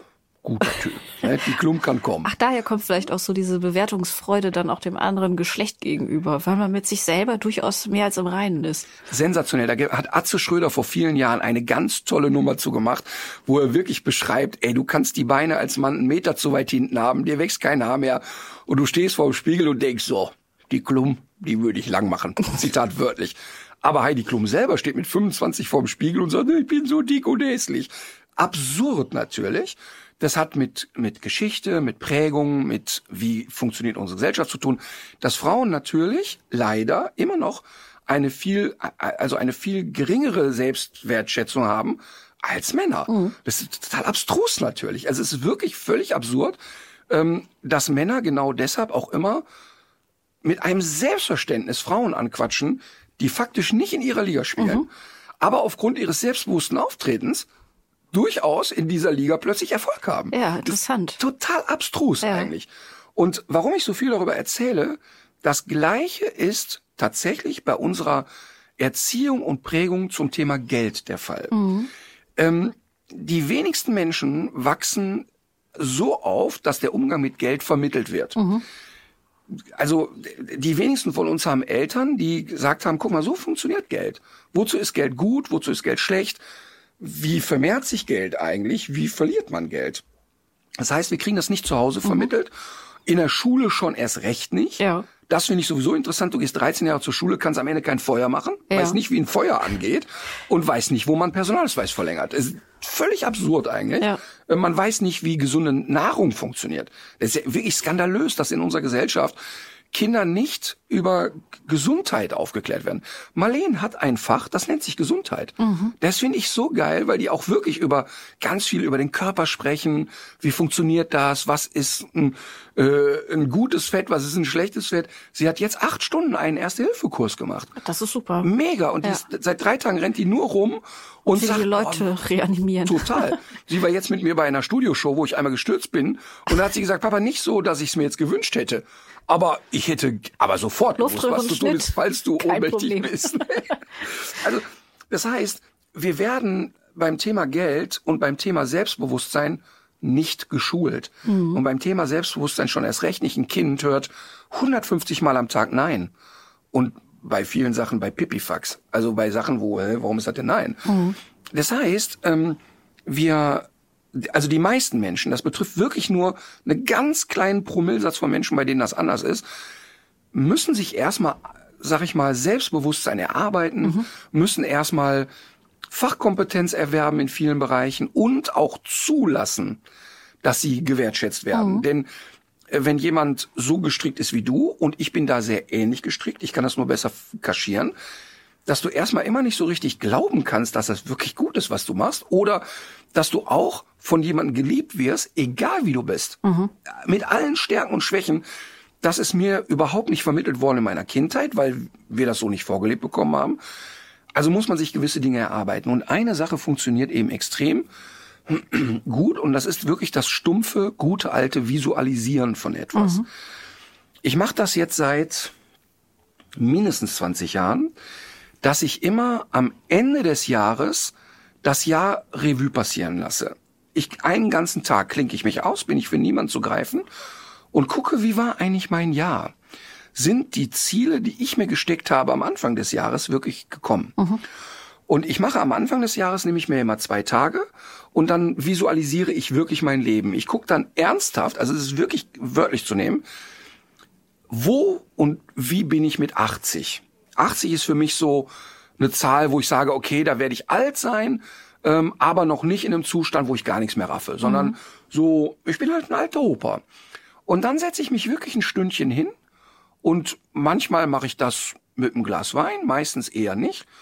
Und entweder laufe ich durch den Wald, manchmal liege ich einfach auf der Couch rum und stelle mir wirklich bildlich vor, wie sehe ich aus. Also wirklich, ich habe dann ein Bild, Das wissen wir ja auch, wie du aussiehst. Ich habe da mal so das mit so einer App gemacht. Genau. Du siehst ja dann einfach aus wie dein Vater. Genau. Das ist, mein Vater ist jetzt 78, da ist es auch nicht sehr schwer für mich zu, zu mir vorstellen, Ja. könnte ich aussehen, weil ich werde leider äh, zu, oder vielleicht auch Gott sei Dank genauso aussehen wie er. Ähm, dann habe ich dieses Bild, wie sehe ich aus? Und dann habe ich auch dieses Bild und da stelle ich mir wirklich vor, wie lebe ich? Wo lebe ich? Ähm, und da kommt jetzt das Problem, die Leute setzen sich ein Limit.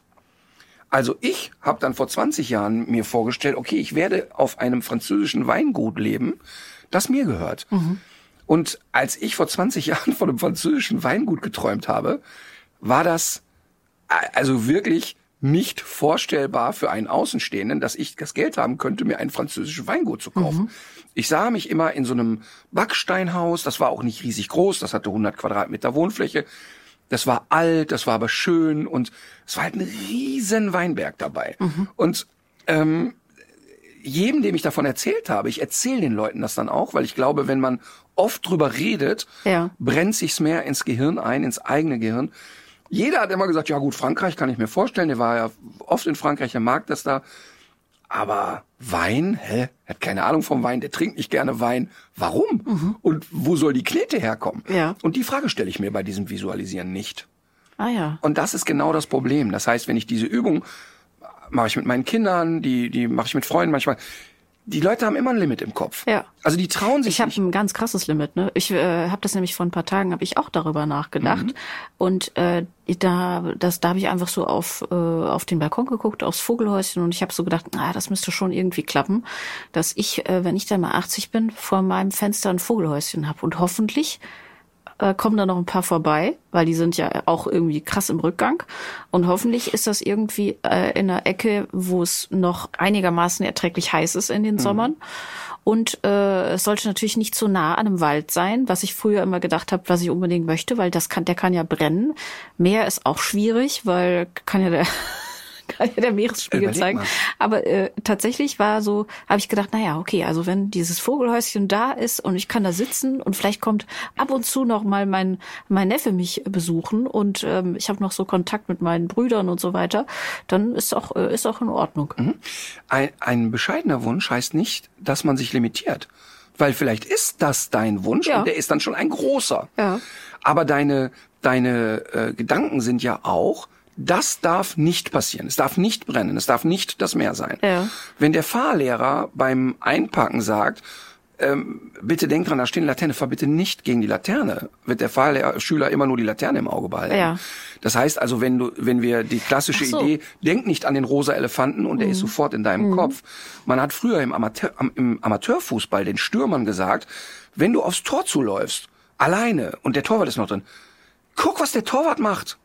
Das ist der größte Dünnpfiff. In dem Moment, wo ich auf den Torwart achte, sehe ich die freie Lücke im Tor nicht mehr. Ah ja, okay. Also das heißt, heute würde man sportpsychologisch immer sagen, wo ist die größte Lücke? Such dir die Lücke. Ja. Und in dem Moment, wo du schon deine Vision hast, die eine Vermeidungsstrategie ist, zu sagen, das und das und das darf nicht passieren, Ja. wird dein Fokus immer auf das sein, was du ja vermeiden willst. Ja, also eigentlich auf diesem negativen Moment. Total. Und es wäre eigentlich deutlich konstruktiver und positiver. Man würde sich vorstellen, wie man es denn eigentlich richtig schön fände. So. Und äh, dann danach auch sein Verhalten mal bewusst, mal un unbewusst ausrichten. Genau. Verstehe. Also Sparen fängt im Grunde im Kopf an. Volle Pulle, volle Pulle, weil da, wir kommen da gleich zu. Vielleicht kommen wir auch erst in der nächsten Folge dazu, weil wir jetzt schon viel über das Visualisieren reden, was vielleicht auch viel wichtiger ist und auch viel wertvoller ist fürs gesamte Leben. Vielleicht teilen wir das auch tatsächlich. Aber noch mal ganz kurz zum Visualisieren. Die Menschen haben immer im Kopf, was wollen die alles nicht?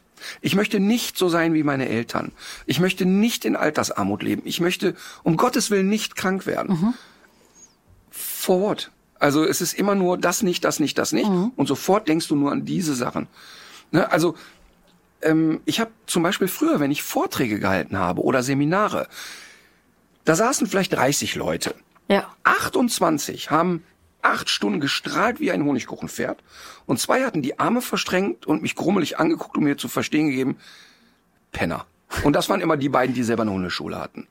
Und mein Fokus lag acht Stunden nur darauf, diese beiden kriege ich heute zum Schmunzeln oder zu einem zustimmenden Nicken.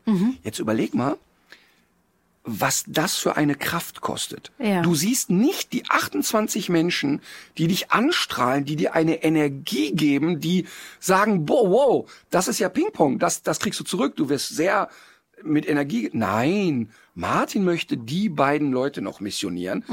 Ich bin früher aus einem acht Stunden Seminar rausgekommen und habe mich wirklich missbraucht gefühlt und schlapp und fertig mit der Welt. Wenn ich heute in eine Halle gehe, wo 10.000 Menschen sind, ich lasse mir ja immer die ersten zehn Reihen so ausleuchten, dass ich die sehe, weil ich ja mit Menschen den Abend bestreiten will. Es gibt Künstler, die bewusst das Publikum so dunkel machen, weil sie unsicher werden, wenn sie angestaut werden. Ich will in Kontakt treten. Und das dauert keine 30 Sekunden. Dann habe ich in den ersten Reihen die acht Strahle-Leute raus und mit denen spiele ich den Abend durch. Mit denen, die gucke ich auch die ganze Zeit an. Die wissen auch genau, dass wir Blickkontakt haben und wir Ja. haben Spaß miteinander. Und, und ich registriere auch im Augenwinkel, der, der Mann, der keinen Bock hat, heute hier zu sein, so, ich kann den so wunderbar ausblenden. Ich merke den einfach nicht. Ah ja, cool. Und genauso ist es ja, dass ich ja so, so positiv durch die Welt gehe und Menschen, deshalb begegnen mir unglaublich tolle Menschen, weil die Arschlöcher kann ich so gut ausblenden. Ich kann gut aushalten, wenn Menschen negativ sind, weil ich die, mein Magnetismus schiebt die weg irgendwie. Und d- diese Eigenschaft hatte ich immer, aber auf mich bezogen hatte ich oft so dieses ach, du willst ja noch besser sein Ja. oder kannst es nicht und so. Das heißt, der erste Punkt ist mal beim Visualisieren, sich selber mal trauen, ein Krönchen aufzusetzen und zu sagen, ich schreibe mir es auf. Also ich, die zwei Tage, die ich mir am Anfang des Jahres nehme, da schreibe ich mir auf, okay, wo bin ich mit 80? Und zwar detailliert, das ist eine DIN A4-Seite. Da beschreibe ich das Haus, da beschreibe ich den Weinberg. Inzwischen ist längst kein Weinberg mehr. Das verändert sich auch alle paar Jahre mal. Ähm, ich hätte ein keine Gestüt. Ja, was soll ich auf einem Weinberg? Weißt du, ich möchte da gerne Urlaub machen, paar Wochen, aber ich will nicht in Frankreich auf einem Weinberg. Ja, vor allem Weinberg, ne, so Weinanbau, das ist eigentlich eine hässliche, pestizidintensive Monokultur. Nein, da, der Weinberg ist wie, das ist traumhaft schön Ah, und es okay. gibt da nette französische Opas, die mich immer besuchen kommen. Wir tauschen uns aus, Ja. trinken gemeinsam den, Rotwein des anderen. Ich mag keinen Rotwein, aber in diesem Und auch keine Franzosen. so, so nein, es war einfach dieses schöne Bild, diese schöne Ja. Natur und egal. Es hat sich verändert, es, es hat sich räumlich ein bisschen verändert und so. Ähm, ich war auch früher in diesem Bild immer allein. Ich wollte da alleine sein. Mhm. Und das hat sich inzwischen auch total verändert. Ich möchte im Alter nicht allein Mhm. sein. Ich habe früher immer gesagt, boah, ich habe so viele Menschen zu tun, wenn ich ein Opa bin, dann gehe ich meine Familie besuchen. Aber die sollen um Gottes Willen nicht um die Ecke wohnen. Das hat sich total verändert. Es ist ja auch gut so, dass man sich verändert. Aber ich schreibe das dann auf. So, dann war ich 80. Dann nehme ich mir die nächsten zwei, drei Stunden für 70. Wo bin ich da? Weil ich, vielleicht bin ich mit 70 an derselben Stelle wie mit 80, vielleicht aber auch nicht. So, und jetzt wird's schwierig. Dann springe ich wieder zehn Jahre mit 60. Ich bin 51.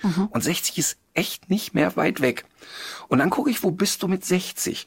Und dann wird's richtig schlimm, weil du schon merkst, oh Scheiße, das ist nicht mehr lang.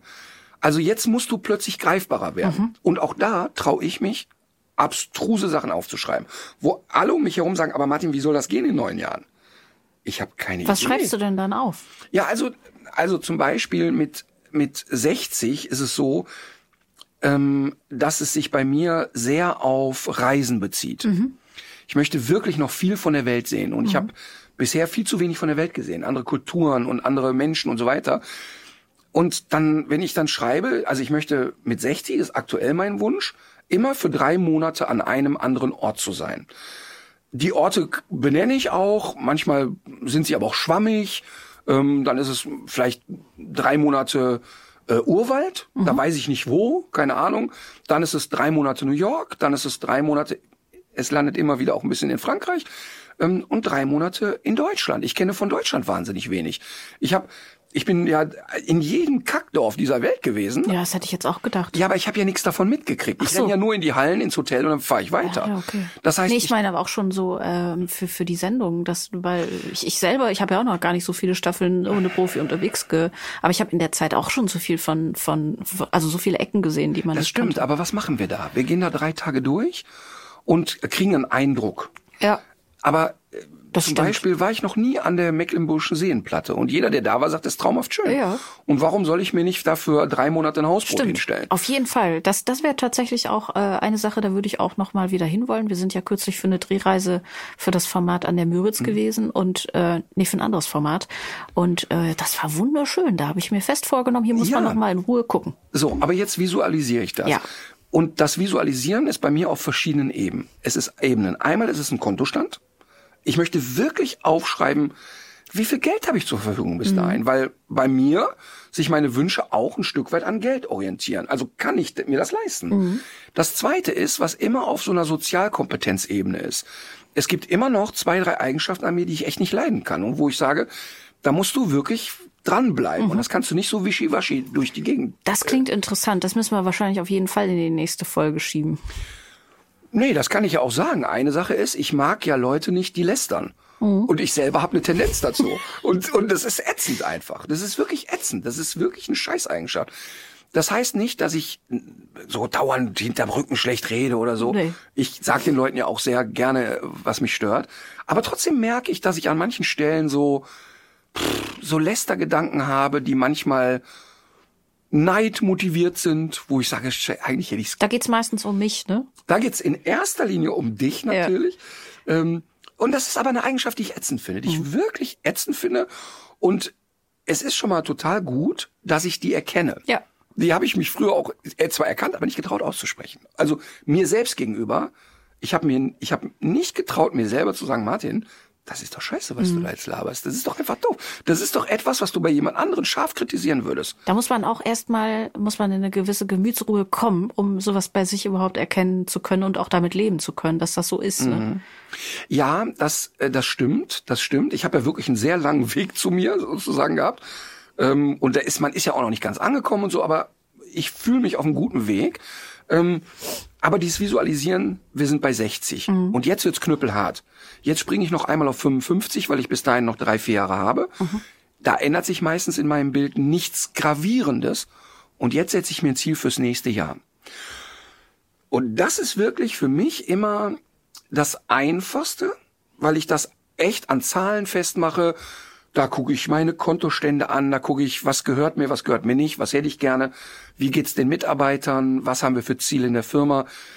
Aber dann kommt wirklich, also das ist dann immer einfach für mich. Ähm, aber das Schwierige ist dann die emotionale Sache. Dann kommt, ich möchte ein viel besserer Papa sein, ich möchte mehr Zeit für die Kinder haben, ich möchte viel mehr Zeit für mich selber haben, weil ich wirklich in meinem System an allerletzter Stelle immer komme, was falsch ist, weil ich ja, ich brauche ja eine gewisse Energie, um auch was geben zu können. Und das schreibe ich wirklich sehr detailliert auf. Und das hat also verschiedene Ebenen. Einmal eine finanzielle, aber vor allen Dingen diese emotionale Ebene. Und das musst du dir am nächsten Jahr dann angucken. Ja, Und dann geht's echt hart in Klausur. ja. Was hast du erreicht? Was hast du nicht erreicht? Und da ist ein Thema, dass die Menschen sich zu kleine Ziele stecken. Das ist immer so, ähm, dass, dass die Leute immer nur sich so wenig zutrauen. Und bei mir sind die Ziele früher immer viel zu hoch gewesen, also unerreichbar. Aber trotzdem habe ich durch das hohe Stecken der Ziele viel mehr erreicht, als wenn ich mir ein kleines Ziel gesteckt Ja, hätte. Jetzt kann man natürlich sagen, es gibt ja auch viele Leute, die, äh, die so, äh, die noch mal anders groß geworden sind als du. Also du bist ja auch alles andere als jetzt mit dem Sil silbernen Löffel sozusagen. Äh, aber trotzdem ähm, gibt's ja Menschen, die direkt mehrere Hypotheken äh, haben und vielleicht sogar noch noch mehr als äh, unser eins. Und ähm, für die kann das jetzt natürlich auch so ein bisschen äh, zynisch klingen sozusagen. Ne? Vor allem, wenn man denn dann irgendwann auch mal eine Schwelle erreicht hat, so einen gewissen Kipppunkt im positiven Sinne, dann fallen natürlich viele Dinge auch sehr viel leichter. Weil es Genau. um dich herum natürlich sehr viele Leute gibt, die, ähm, die dir auch helfen können, das zu ermöglichen. Ne? Ja, Und du hast eine Flexibilität erreicht. Das stimmt. Ja. Das stimmt. Ich, all das, was ich jetzt beschreibe, müsste ich gar nicht mehr machen. Weil ich bin finanziell völlig frei. Ich muss schon viele Jahre nicht mehr arbeiten. Aber mein Antrieb ist ja nicht, noch mehr Geld auf dem Konto zu haben, sondern mein Antrieb ist, noch mehr gute Sachen machen zu können mit dem Geld. Ich kann, ich habe wirklich sehr, sehr viel positive Dinge gemacht mit dem vielen Geld. Und das Geld gibt mir Sicherheit und Freiheit. Und das ist für mich das höchste Gut. Aber, weißt du, warum ich es weitermache? Ich habe Schiss, wenn ich es aufhöre, dass es wieder in eine andere Richtung geht. Ja, Und ja. um auf, auf die Frage, ist das zynisch, ja oder nein, das in meiner Situation so zu beschreiben, ich habe damit angefangen, da saß ich so richtig mit dem Ja. Arsch an der Wand. Ja. Also mit, mit äh, weit über 100.000 Euro Schulden, hoch verschuldet, was die Firmen anbelangte, äh, faktisch insolvent, was die Firma anbelangte, äh, völlig verlottert, was das eigene Emotionale anging, völlig verlottert, was die eigene Freizeit anging. Ich war wirklich am Arsch. Das kann ich wirklich so Mhm. Ja. sagen. Und ich ärgere mich darüber, dass ich das nicht angefangen habe als junger Mensch. Hätte Mhm. ich damit angefangen mit 15 oder 16, ich hätte mir viel ersparen können. Aber du musstest da erst hinkommen. Ich musste da erst hinkommen und ich weiß, dass viele Menschen auch sagen, ja, ähm, auch zum Thema Sparen. Ich kann nichts sparen, weil ich habe nichts. Wir werden in der nächsten Folge über ganz detailliert über Geld reden. Ja. Ich habe angefangen zu sparen, als ich eigentlich nichts hatte. Ja. Und ähm, das ist ja genau das Verrückte eigentlich daran, dass man immer im Kopf hat, ja jemand, der viel Geld hat, der kann schön erzählen.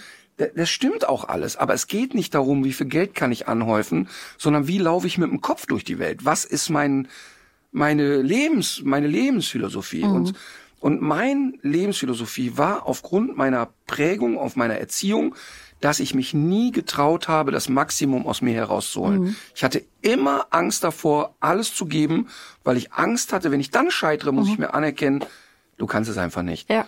Und das ist Blödsinn. Ja, das ist Blödsinn einfach. Und, und das ist beim, beim Thema Geld extrem so.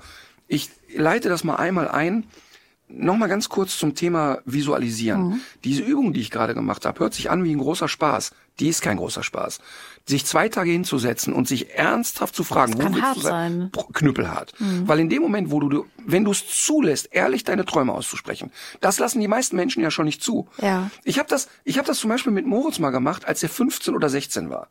Und habe gesagt, so Jungs, mit seinem besten Kumpel Elia, jetzt schreibt ihr hier auf, wo wollt ihr sein mit 80? Haben die mich angeguckt und 80, du bist 15 Jahre alt, so also haben wir weggenommen. Haben wir gesagt mit 40, weil das für die viel zu abstrakt war. Und dann haben die so Pipifax aufgeschrieben. Ich möchte eine glückliche Ehe haben. Und sag ich, Jungs, das ist doch Quatsch. Es gibt kein Limit. Es gibt kein Limit. Was möchtet ihr haben? Ich denke gerade an mein Vogelhäuschen wieder. Ja, wo möchtet ihr sein? Und dann fingen die an, die abstruseste Scheiße aufzuschreiben. Milliardär sein, äh, Fußballweltmeister. Also wirklich Sachen, wo du sagst, ey, da muss aber viel zusammenkommen. Und genau darum geht's. Sich mal einmal zu trauen, wirklich auszusprechen, wenn es keine Grenze gäbe, was möchte ich gerne haben? Und das Problem ist, das downzugraden ist ganz einfach. Aber es ist so schwer, dass die Leute wirklich ihre Träume aussprechen. Die trauen sich nicht mal selber, einen Traum zu formulieren, sich selber zu sagen, was möchtest du denn, wenn es keine Grenze gäbe?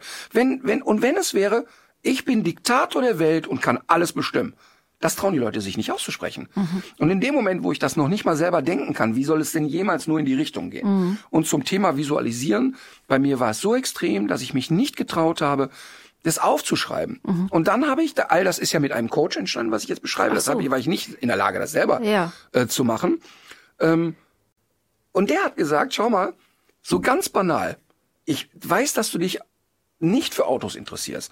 Aber wenn wir jetzt über Konsum reden, dann ist wirklich mein Vorschlag, du gehst jetzt in ein Porsche-Autohaus und nimmst da einen Katalog mit und schneidest dir einen Porsche aus und schnibbelst deinen Kopf da rein. Und wenn du glaubst, dass du Fußballnationalspieler werden willst, nimmst du jetzt die aktuelle Fußballnationalmannschaft und schnibbelst einen Kopf weg und einen da rein. Und das hast du den ganzen Tag vor dir. Es wird immer normaler. Es wird immer normaler. Ich habe dann irgendwann, habe ich wirklich ernsthaft in meinem Freundeskreis verkündet, pass mal auf, es war immer so, ja, warum sollte ich nicht mal 1500 Leute in der Halle haben? Nur, dass ihr es alle mal gehört habt, das ist kein frommer Wunsch mehr. Das ist wirklich ein Ziel. Und das ist jetzt wirklich etwas, wo mir, wo ich Schmerzen erleiden würde, wenn ich das nicht schaffe. Und es ist echt crazy und es ist kein esoterischer Shit, Nee. sondern es ist Wissenschaft. In dem Moment, wo ich mich da sah und wirklich, ich sah mich dann da stehen und für mich war klar, ach guck mal, da stehst du. Und jetzt nimmst die andere, du guckst nicht mehr auf die Bühne, du guckst von der Bühne runter. Was ist das für ein Gefühl eigentlich? Wie könnte sich das anfühlen? Und warum willst du das? Und da, da war nie der Wunsch, ich möchte angeguckt werden, sondern für mich war ja immer der Trigger, je mehr Menschen ich erreiche, je eher verändere ich etwas. Darum ging's.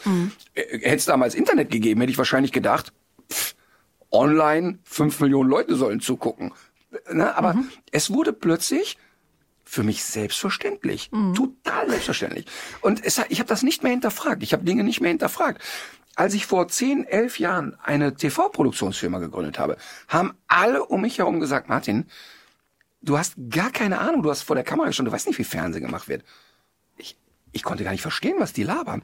Für mich war einfach klar, hä? Ich muss doch nur mit gesundem Menschenverstand daran gehen. Ich muss doch nur die Erfahrung, die ich habe, mitnehmen. Ich muss doch einfach nur Pippi Langstrumpf sein und sagen, ich möchte das gern so machen. Ich habe einen ganz erfahrenen Produktionsleiter eingestellt, der hat, ich würde wirklich sagen, drei Monate lang, jeden Tag dreimal zu mir gesagt, äh, aber so macht man das nicht. Ja. Und immer habe ich zu ihm gesagt, Aurel, es tut mir wirklich leid, dass du das denkst. Und wer Mann ist, weiß ich nicht. Aber wir werden das so machen. Und das ist auch der Grund, warum ich nach drei Monaten mich von dem trennen musste, weil der, weil der in seiner Struktur, der ist sehr erfolgreich immer noch, der arbeitet auch an in, in ganz renommierten Firmen immer, aber der, der hat überhaupt nicht verstanden, was hier passiert. Und weißt du, so ganz triviale Sachen. Er hat eine Kalkulation geschrieben. Ja, 600 Euro im Monat Kosten für ein Produktionsfahrzeug. 600 Euro im Monat, was, was mietet ihr da? Ein Jet oder was? 600 Euro im Monat bist du Panne? Ja, wir nehmen da einen Mietwagen. Hä, warum nehmen wir den Mietwagen? Ja, guck mal, wenn uns die Produktionsbedingungen äh, Bedingungen wegbrechen, können wir den direkt zurückgeben. Da habe ich gesagt, pass auf, jetzt machen wir Folgendes. Du kaufst jetzt für 3000 Euro irgendeinen ollen, verbeulten Corsa und das ist unser Produktionsfahrzeug. Und wenn der nach fünf Monaten umfällt, stehen wir bei null. Haben wir schon mal nix ausgegeben im Vergleich zu deiner Theorie. Ja, aber wir können doch nicht zum Dreh mit so einem verbeulten ich, warum? Warum sollen wir das nicht tun? Was gibt's für einen Grund? Ja, was denken die Leute? Wie, was denken die Leute? Seid ihr bescheuert oder was? Wenn ich zu einem Hausbesuch fahre, warum soll da keine Beule im Auto sein? Seid ihr doof im Kopf? Das hat der nicht verstanden. Das hat der nicht verstanden. Dann habe ich gesagt, ja, was kostet das Mieten von Kameratechnik? Ja, das und das. Hä, warum kaufen wir keine Kamera? Ist in einem Jahr abbezahlt. Ja, aber wenn dann mal und so.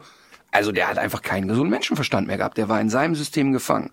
Und ich habe das keine Sekunde hinterfragt, ob das funktionieren könnte, weil für mich einfach klar war, das wird funktionieren. Fertig aus. Jetzt habe ich sowieso ein bisschen unternehmerisches Händchen, das ist ja klar. Aber trotzdem immer dieses, äh, habe ich zum Beispiel auch mal lange mit Mario Barth drüber geredet. Mario Barth, ja, ich, ich weiß, dass du kein Fan bist und es geht mir auch nicht um das, was der vor der Bühne oder auf der Bühne macht. Aber Mario Barth hat auch zu mir einmal gesagt, und da bin ich genau bei ihm, der hat gesagt, schau mal, wie oft haben mir Menschen gesagt, ja, über Mann und Frau wurden schon eine Million Witze gemacht, wer will das hören? Und wie oft haben dir gesagt, ja, mit Hunden? Eine Primetime-Show bei RTL mit Hunden, seit 15 Jahren erfolgreiche Sendung mit Hunden, Köln Arena voll. Wie oft haben dir die Leute gesagt, das, das kann nicht funktionieren? Genau, weil die Leute eben nicht die Fantasie haben und auch nicht die Vision haben. Und jetzt brechen wir das mal runter wieder auf einfaches, normales Leben. Wenn du nicht die Vision hast, glücklich zu sein, sondern nur sagst, also wenn du nicht denkst, boah, das Vogelhäuschen, das wird mich glücklich machen. Das ist doch super. Schnitz ein Vogelhaus. Jeden Tag. Jeden Tag schnitzt ein neues. Scheißegal. Aber wenn du parallel denkst, ich darf nicht zu nah an den Wald, weil dann brennt mein Vogelhäuschen ab, denkst du nicht mehr an das Vogelhäuschen, sondern nur noch an den brennenden Wald. Ja. Und das ist genau das, was wir dann in der nächsten Folge über Sparen besprechen werden. Die Leute haben nur im Kopf, was sie nicht können. Äh, Immer wieder wird uns in der Kindheit erzählt, man spricht nicht über Geld. Äh, In die Religion verbietet uns das, dass ein Reicher in den Himmel kommt, das geht ja nicht. Ähm, alle, die reich sind, haben andere Leute über den Tisch gezogen. Ähm, äh, du, du hast keinen Beruf, der dir Spaß macht, das ist Schmerzensgeld, was du da kriegst und so. Und all diese Dinge, äh, Geld ist so negativ assoziiert. Ist völlig, und ich merke auch, wenn ich sage, ey, ganz ehrlich, ich bin jetzt nicht Krösus, aber mein Leben könnte ich für den Rest meines Lebens weiterführen, ohne weiter arbeiten zu müssen. Wenn ich das sage, merke ich die Leute im Raum zucken immer so, dass ich das so ausspreche, dass ich einfach sage, ich bin für mich ein wohlhabender Mensch geworden. Da merke ich, dass die Leute denken, das kann man doch nicht sagen. Alle, ke- kein, alle Promis oder alle Leute, die, oder Unternehmer machen immer Geschiss aus ihrem Wohlstand, weil es verpönt ist in der Gesellschaft, weil man das nicht aussprechen darf und so. Und das ist der Denkfehler, den Menschen mit Geld haben. Geld ist für die meisten Menschen so nur Mittel zum Zweck und Dabei ist es eigentlich, wird's ja auf eine sehr subtile Art, wird's ja dann durchaus, äh, nee, ah, so subtil ist es gar nicht, aber es wird ja auf anderem Wege, wird das ja durchaus auch zur Schau äh, getragen. Ne? Nur man, man Genau. auf eine subtilere manchmal Art, aber, aber manchmal auch irgendwie durch bestimmte Statussymbole, Sachen, die man natürlich. selber gar nicht unbedingt gut findet, die man sich aber wie so ein Etikett anheftet, um zu zeigen, dass man in eine bestimmte Einkommensklasse aufgestiegen ist. ne? Genau, und interessanterweise schließt sich wieder der Kreis zu der Grundannahme, dass es allen Menschen nur darum geht, geliebt werden zu wollen. Wenn sich also Pietro Lombardi, der nie Anerkennung bekommen hat und auch sicherlich nicht durchgeht als ein guter Sänger, aber der hat seinen Weg gemacht, auf seine Art und Weise. Und wenn der sich eine fette S-Klasse dahinstellt und die 15. Rolex-Uhr kauft, ist es, glaube ich, nicht nur, weil er gerne in diesem Auto fährt, Und niemand findet diese Uhren wirklich schön, glaube ich. so. Äh, Ist aber auch egal. Aber er kauft das und stellt das zur Schau, weil er Anerkennung möchte, weil er die Menschen, die in seinem Umwelt, in seinem Umfeld sind, sagen, boah, der hat's geschafft. Das ist eine Anerkennung suchen. Das ist der Grund. Ich meine, ich war ja, wei- weiß ja jeder, ich war ein Porsche SUV, weil ich halt einfach wahnsinnig viel Auto fahre, bequem da drin sitze. Das Auto sieht aus, wirklich wie durch einen Mülleimer gedreht, weil ich kein Empfinden dafür habe. Das ist für mich ein zweckmäßiges Auto. Und ich, ich weiß, dass jetzt kommt, ist auch Umweltscheiß und so alles richtig. Ja, ja, nee, ich wollte nur sagen, ich habe aus dem letzten Jahr noch ein Foto von deinem Auto, wie das aussah nach diesen, äh, nach, nach dem, nach dem Winter, als das mal bei RTL auf dem Parkplatz stand. So. Man konnte einfach die Originalfarbe überhaupt nicht mehr erkennen. Weil mich das Auto nicht interessiert. Das ist für mich, ich brauche das, um, um von A nach B zu kommen. Mhm. Ich fahre halt 80, 90.000 Kilometer im Jahr. Das Ding transportiert mich sicher und so weiter. Egal. Was ich und jetzt sagen, mittlerweile fährst du es ja auch zu Ende, weil das ja das Beste ist, was man dann eben machen kann. Wenn man sich für so ein falsches Auto entschieden hat, muss man es fahren, bis es auseinanderfällt. das ist so. Ich würde gerne und ich werde auf Elektromobilität umsteigen. Das ist für mich momentan ganz klar. Mhm. Ich glaube ehrlich gesagt, auch in deinem Fall wäre das ganz gut, weil von dir, anders als jetzt von mir, von dir geht ja auch eine Außenwirkung aus. Und wenn du jetzt auch sagst, nee, hier guck mal, geht nämlich auch hier meine Solarzellen auf dem Dach, Total. So. Das, das, ist schon ist, cool. Das ist auch so, weil ich das auch spüre und fühle, ja. dass ich möchte das auch. Aber mit allen, mit denen ich mich darüber unterhalte, die sich auskennen, sagen, ökologisch wäre es aber jetzt falsch, mhm. dein drei Jahre altes Auto wegzugeben. Mhm. Das wäre Quatsch. Ähm, also ich bin völlig bereit, bereit dafür. Das ist ja. überhaupt nicht. Ja. Okay, es wird aber sowieso wieder eine große Karre, weil ich Platz brauche, der Köter, viel Equipment und so weiter. Aber egal. Was ich nur sagen will ist, dass mein Statussymbol nicht die Uhr ist und nicht, wenn du mich jetzt fragen würde, von welcher Marke ist deine Jeanshose, ich weiß es nicht. Ja. Ähm, weil das nicht mein Anerkennen ist. Also ich, die Anerkennung brauche ich nicht. Ja. Mein Geliebtwerden und die Liebe, nach der ich strebe, findet auf einer ganz, ganz anderen Ebene statt. Das heißt aber nicht, dass meine Ebene besser ist als die von Pietro. Mhm. Überhaupt gar nee, nicht. Wer will das schon bewerten? Genau, absolut. Das heißt, ähm, auf eine Art sagen wir alle, ja, Geld, hm, die Reichen und die da oben und so weiter. Und auf eine andere Art ähm, machen wir uns das Leben aber schwer damit, total schwer damit. Ähm, das ist der Grund, warum ich mit den Kindern wirklich viel über Geld rede. Mhm. Viel. Also wenn, äh, dann, dann zuckt's manchmal Menschen um mich herum, wenn ich, also wenn Marlene mich fragt, Papa, was hast du jetzt für diese Sendung bekommen? Mhm. Dann sage ich dir das total ehrlich. Würdest du denn eigentlich auch sagen, ähm, wobei das können wir auch eigentlich mal in der nächsten Folge besprechen, dass du eigentlich mehr zur Ader gelassen werden müsstest? Also wenn man sich jetzt so. Äh also ich habe ja ganz bewusst bei der Wahl ja. ähm, äh, habe ich ja nicht die Partei gewählt, die für mich den besten Steuersatz rausholen mhm. würde. Das ist mhm. völlig klar. Ja. Und ähm, ich bin ein totaler Feind von Kapitalertragssteuer. Völlig. Finde ich überhaupt nicht angemessen, weil wenn ich mit dem von mir verdienten Geld weiteres Geld in den Kreislauf bringe und an, an dem noch verdiene, finde ich es, würde ich es für mich als eine Doppelbesteuerung wahrnehmen, finde ich nicht richtig, empfinde ich als nicht gerecht. Ähm, aber wenn jetzt der Spitzensteuersatz drei oder fünf Prozent angehoben wird, dann finde ich das für mich auch nicht sexy. Mhm. Aber dann kriege ich auch keine Sinnkrise. Gut, also dazu später äh, mehr, würde ich sagen, zur Kapitalertragssteuer. genau. Ja, nein, aber was ich sagen will ist, ja, ich, weiß, ähm, so. ich, ich bin wirklich, also deshalb ist es auch so, ähm, guck mal, ich komme wirklich aus sehr einfachen Verhältnissen und ich weiß immer noch sehr genau, was Geld wert ist. Mhm. Und ich habe immer noch so die Momente, wo ich mir Sachen nicht kaufe, die aber in der Preisrange sind, wo die für mich echt egal wären. Also mir kann es echt passieren, dass ich eine Eisdiele weiterlatsche, weil ich es empörend finde, wie der, Pre der Preis für das Spaghetti-Eis ist. Ja ich habe keinen Geiz in mir, aber ich möchte für mich auch so im Alltag wissen, weißt du, wenn ich in ein Restaurant gehe und das Essen war richtig teuer und es war richtig geil, einverstanden. Esse ich da für richtig Geld und es war einfach nur Rotze, dann möchte ich meine Pommes wieder haben, ja. Mhm. Ähm, das heißt, ich weiß sehr wohl. Du kannst den Gegenwert noch. Ich sehen. kann total den Gegenwert sehen mhm. und äh, habe das wirklich sehr ausgeprägt in mir. Ähm, aber ich leiste mir auch ganz bewusst Sachen, wo in denen ich weiß, ich kann nur einen Dreier schlagen beim Golfen und trotzdem habe ich fünf. Ja. Äh, ich bin jetzt wirklich sehr gespannt, wie es nächste Woche weitergeht. Mhm. Und ich kann wirklich sagen, ich habe schon was gelernt heute. Und ich, ich finde es wirklich äh, spannend, dass es wirklich, äh, dass es eigentlich erstmal eine psychologische Geschichte ist. Ich dachte, jetzt kommen so ganz handfeste. Die kommen auch. Ja, ja. Aber äh, genau, äh, finde ich auch super. Ähm, aber fand ich heute eben schon alles sehr interessant. Übrigens, ein, äh, eine Sache ist tatsächlich das Thema Psychologie die Menschen sparen immer von dem, was am Ende des Monats übrig bleibt. Du musst am Anfang des Monats äh, es weglegen. Und ne? das ist genau das Gift nämlich, dass mhm. du sagst, ich guck mal, was übrig bleibt und es bleibt nichts übrig. Da fällt mir natürlich wieder die ältere Dame ein, äh, bei der wir mal gedreht haben für diese Sendung über die Tiertafel.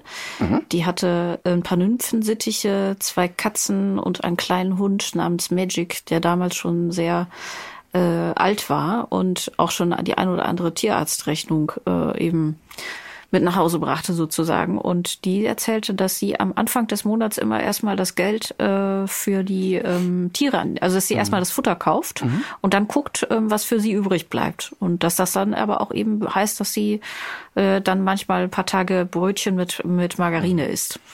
Was ja echt ein brutaler Vorgang ist. Es ist ein sehr brutaler Vorgang. Aber eine bewusste Lebensentscheidung. Ja, wobei sie die Tiere, die hatte sie ja halt schon vorher, ne? Ja. Und äh, sie ist eben krank geworden und äh, war dann so zwischen Frührente und einfach ihr Leben lang in schlecht bezahlten Jobs mhm. gelebt. Mhm. Und äh, das war eine wirklich sehr, sehr traurige Sache und mit Sicherheit kein äh, Einzelschicksal in Deutschland. Überhaupt nicht. Und da und der Eindruck darf, darf auch nicht entstehen.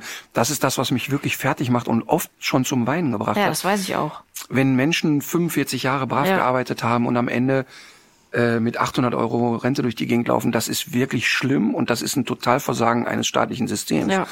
Ähm, und de, de, diesen Menschen kann ich nicht an die Hand nehmen und sagen, hör mal, am Anfang des Monats packst du erstmal 100 Euro weg. Nee, aber es gibt natürlich sehr viele Leute, die das äh, vielleicht könnten und die Ja. sich da auch einfach in eine etwas bessere Situation hineinheben könnten. Und was, was ich ja auch wirklich sehr wichtig finde, es in Deutschland immer noch unterbelichtet ist das Thema Klassismus. Und das heißt einfach auch, also das gibt eben viele Dinge, die äh, die Menschen aus, äh, aus ihrem Elternhaus nicht mitbekommen, die aber in, in anderen Gesellschaftsschichten ganz selbstverständlich äh, morgens beim Frühstück erzählt werden.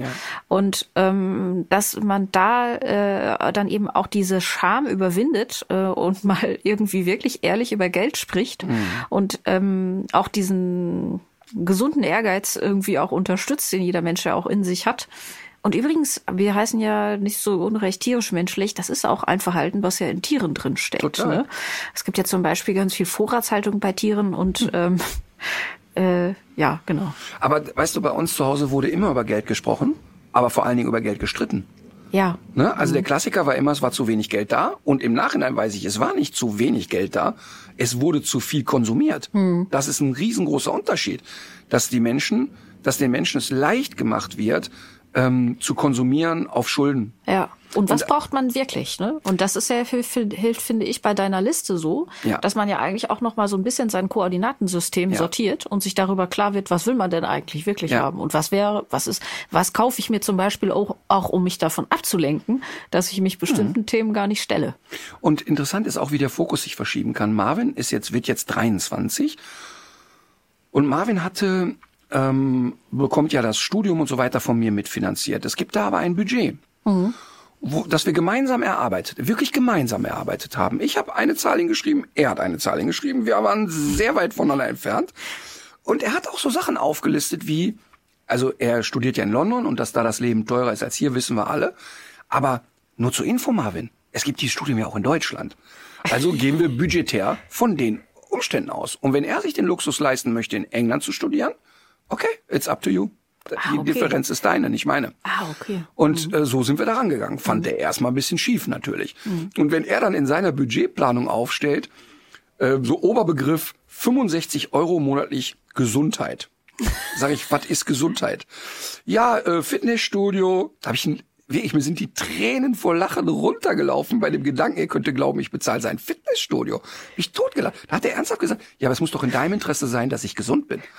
da ging es aber schon richtig ab. Total Psychologische lust- Kriegsführung. Ich liebe das aber. Ich liebe das, weil er dazu erzogen ist, für seine Sachen einzustehen und mit mir zu verhandeln und so weiter. Und dann habe ich gesagt, hör mal, pass auf, finde ich total richtig mit der Gesundheit. Ich habe noch ein paar alte Turnschuhe im Keller. Wir haben ja dieselbe Schuhgröße. Was meinst du, wenn du die Schuhe nimmst und immer durch den Park läufst? Rennst du, jeden Morgen rennst du eine Stunde auf und ab. Was meinst du, wie gesund du bist? Ja.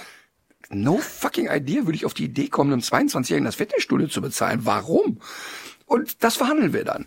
Und das finde ich auch total schön. Und an manchen Stellen hat er mich auch überzeugt. Und fand ich, ja, okay, hat er recht, dann tun wir ein paar Euro dabei. Hier ziehen wir aber wieder ein paar ab. So, und das ist dein Budget. Und damit musst du klarkommen. Und das führt auch manchmal dazu, dass er was Normales in dem Alter sich verkalkuliert.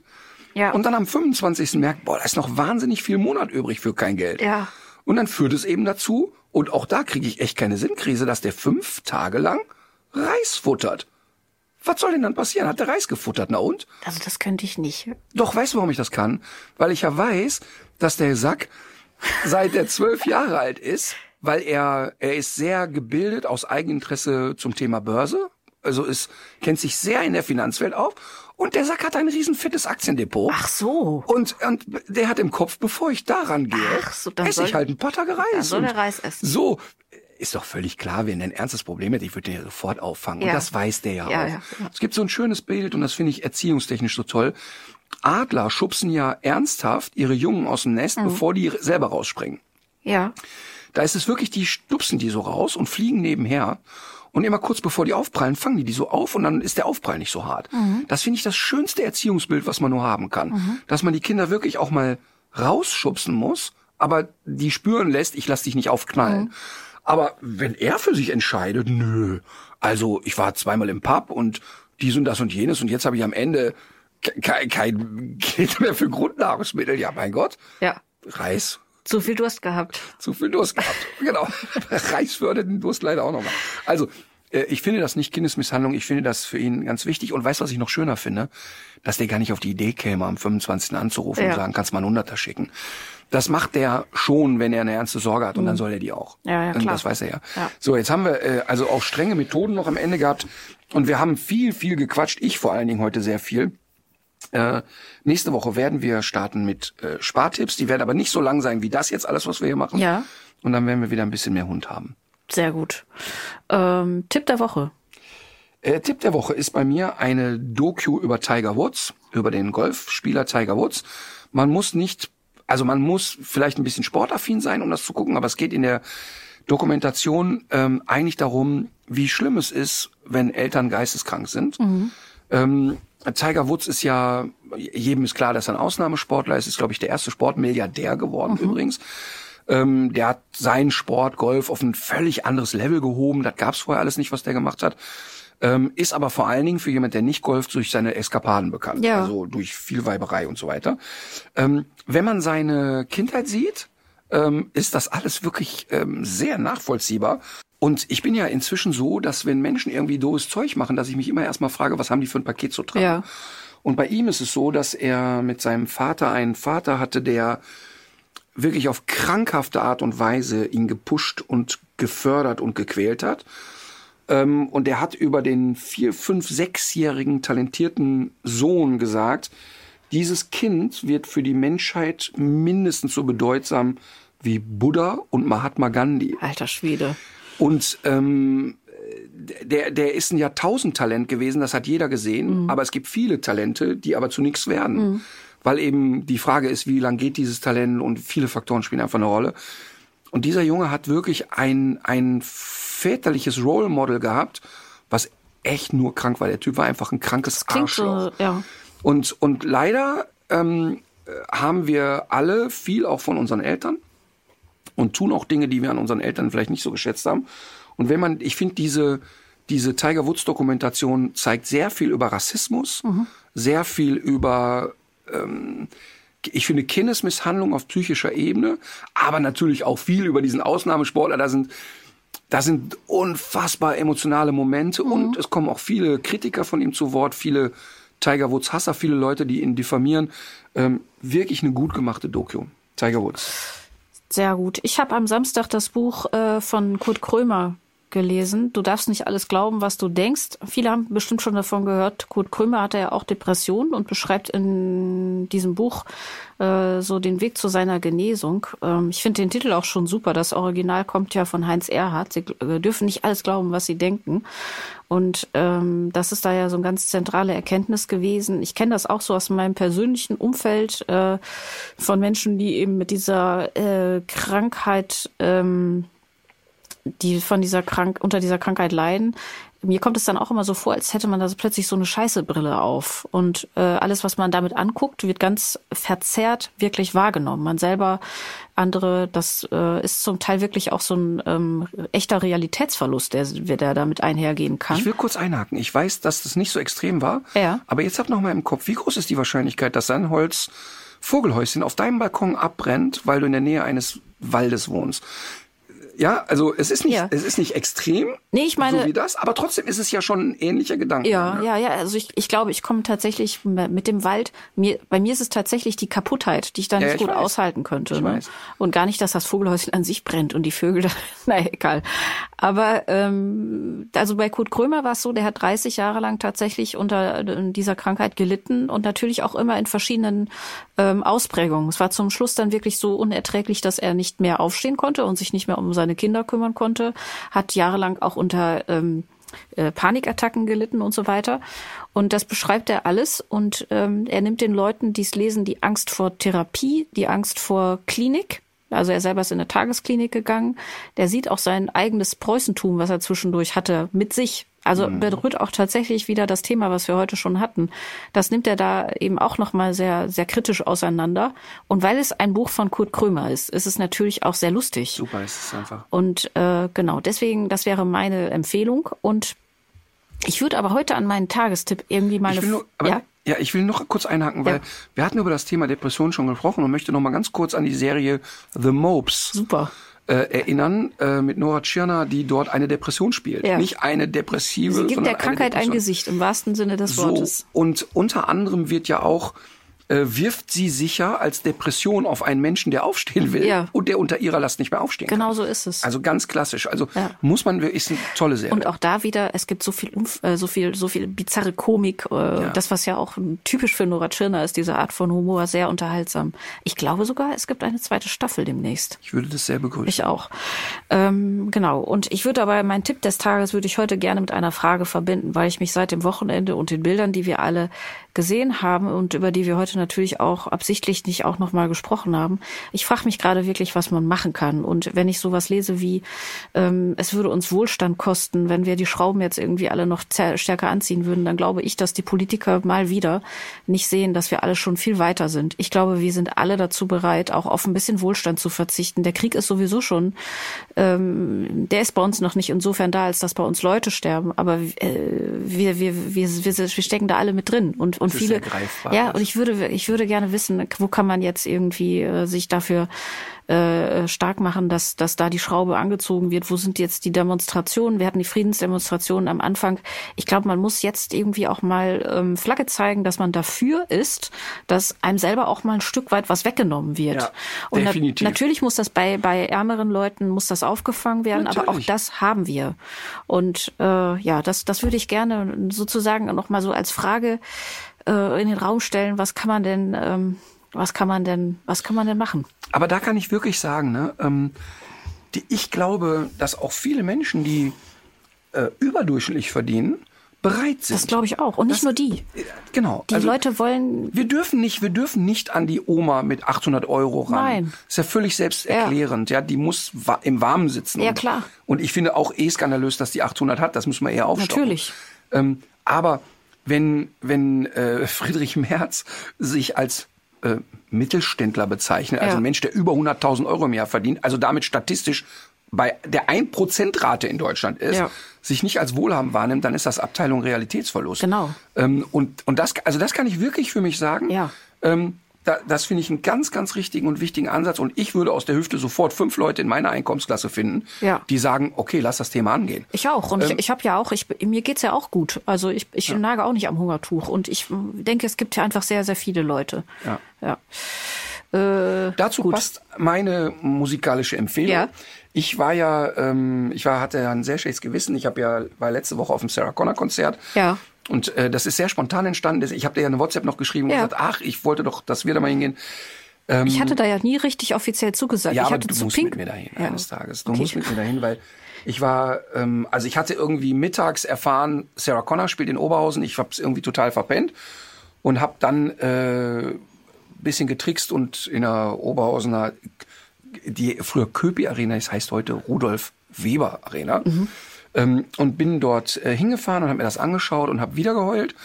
Und ähm, da ist mir noch mal ein Lied bewusst geworden, das da heißt Ruiniert, Ja. wo es, das hat sie vor zwei, drei, vier Jahren geschrieben. Und es ist so aktuell gerade, weil es um Despoten geht, Diktatoren geht, um AfD-Idioten, um wirklich diese völlig verschrobene Weltansicht. Tolles Lied, Sarah Connor, Ruiniert. Sehr gut. Ich habe äh, mir eins gewünscht, ähm, das, das war auch ein bisschen inspiriert von deiner Geschichte beim äh, Chinesen gestern. Ähm, darüber sprechen wir auch noch mal. Und zwar, ich habe es auch schon mal erwähnt in dem Podcast, aber es war noch nicht auf der Playlist. Das Boot ist voll vom Schweizer Liedermacher Faber und man kann sich vielleicht schon ungefähr denken, worum es geht. In diesem Sinne, legt euch wieder hin. Legt euch wieder hin.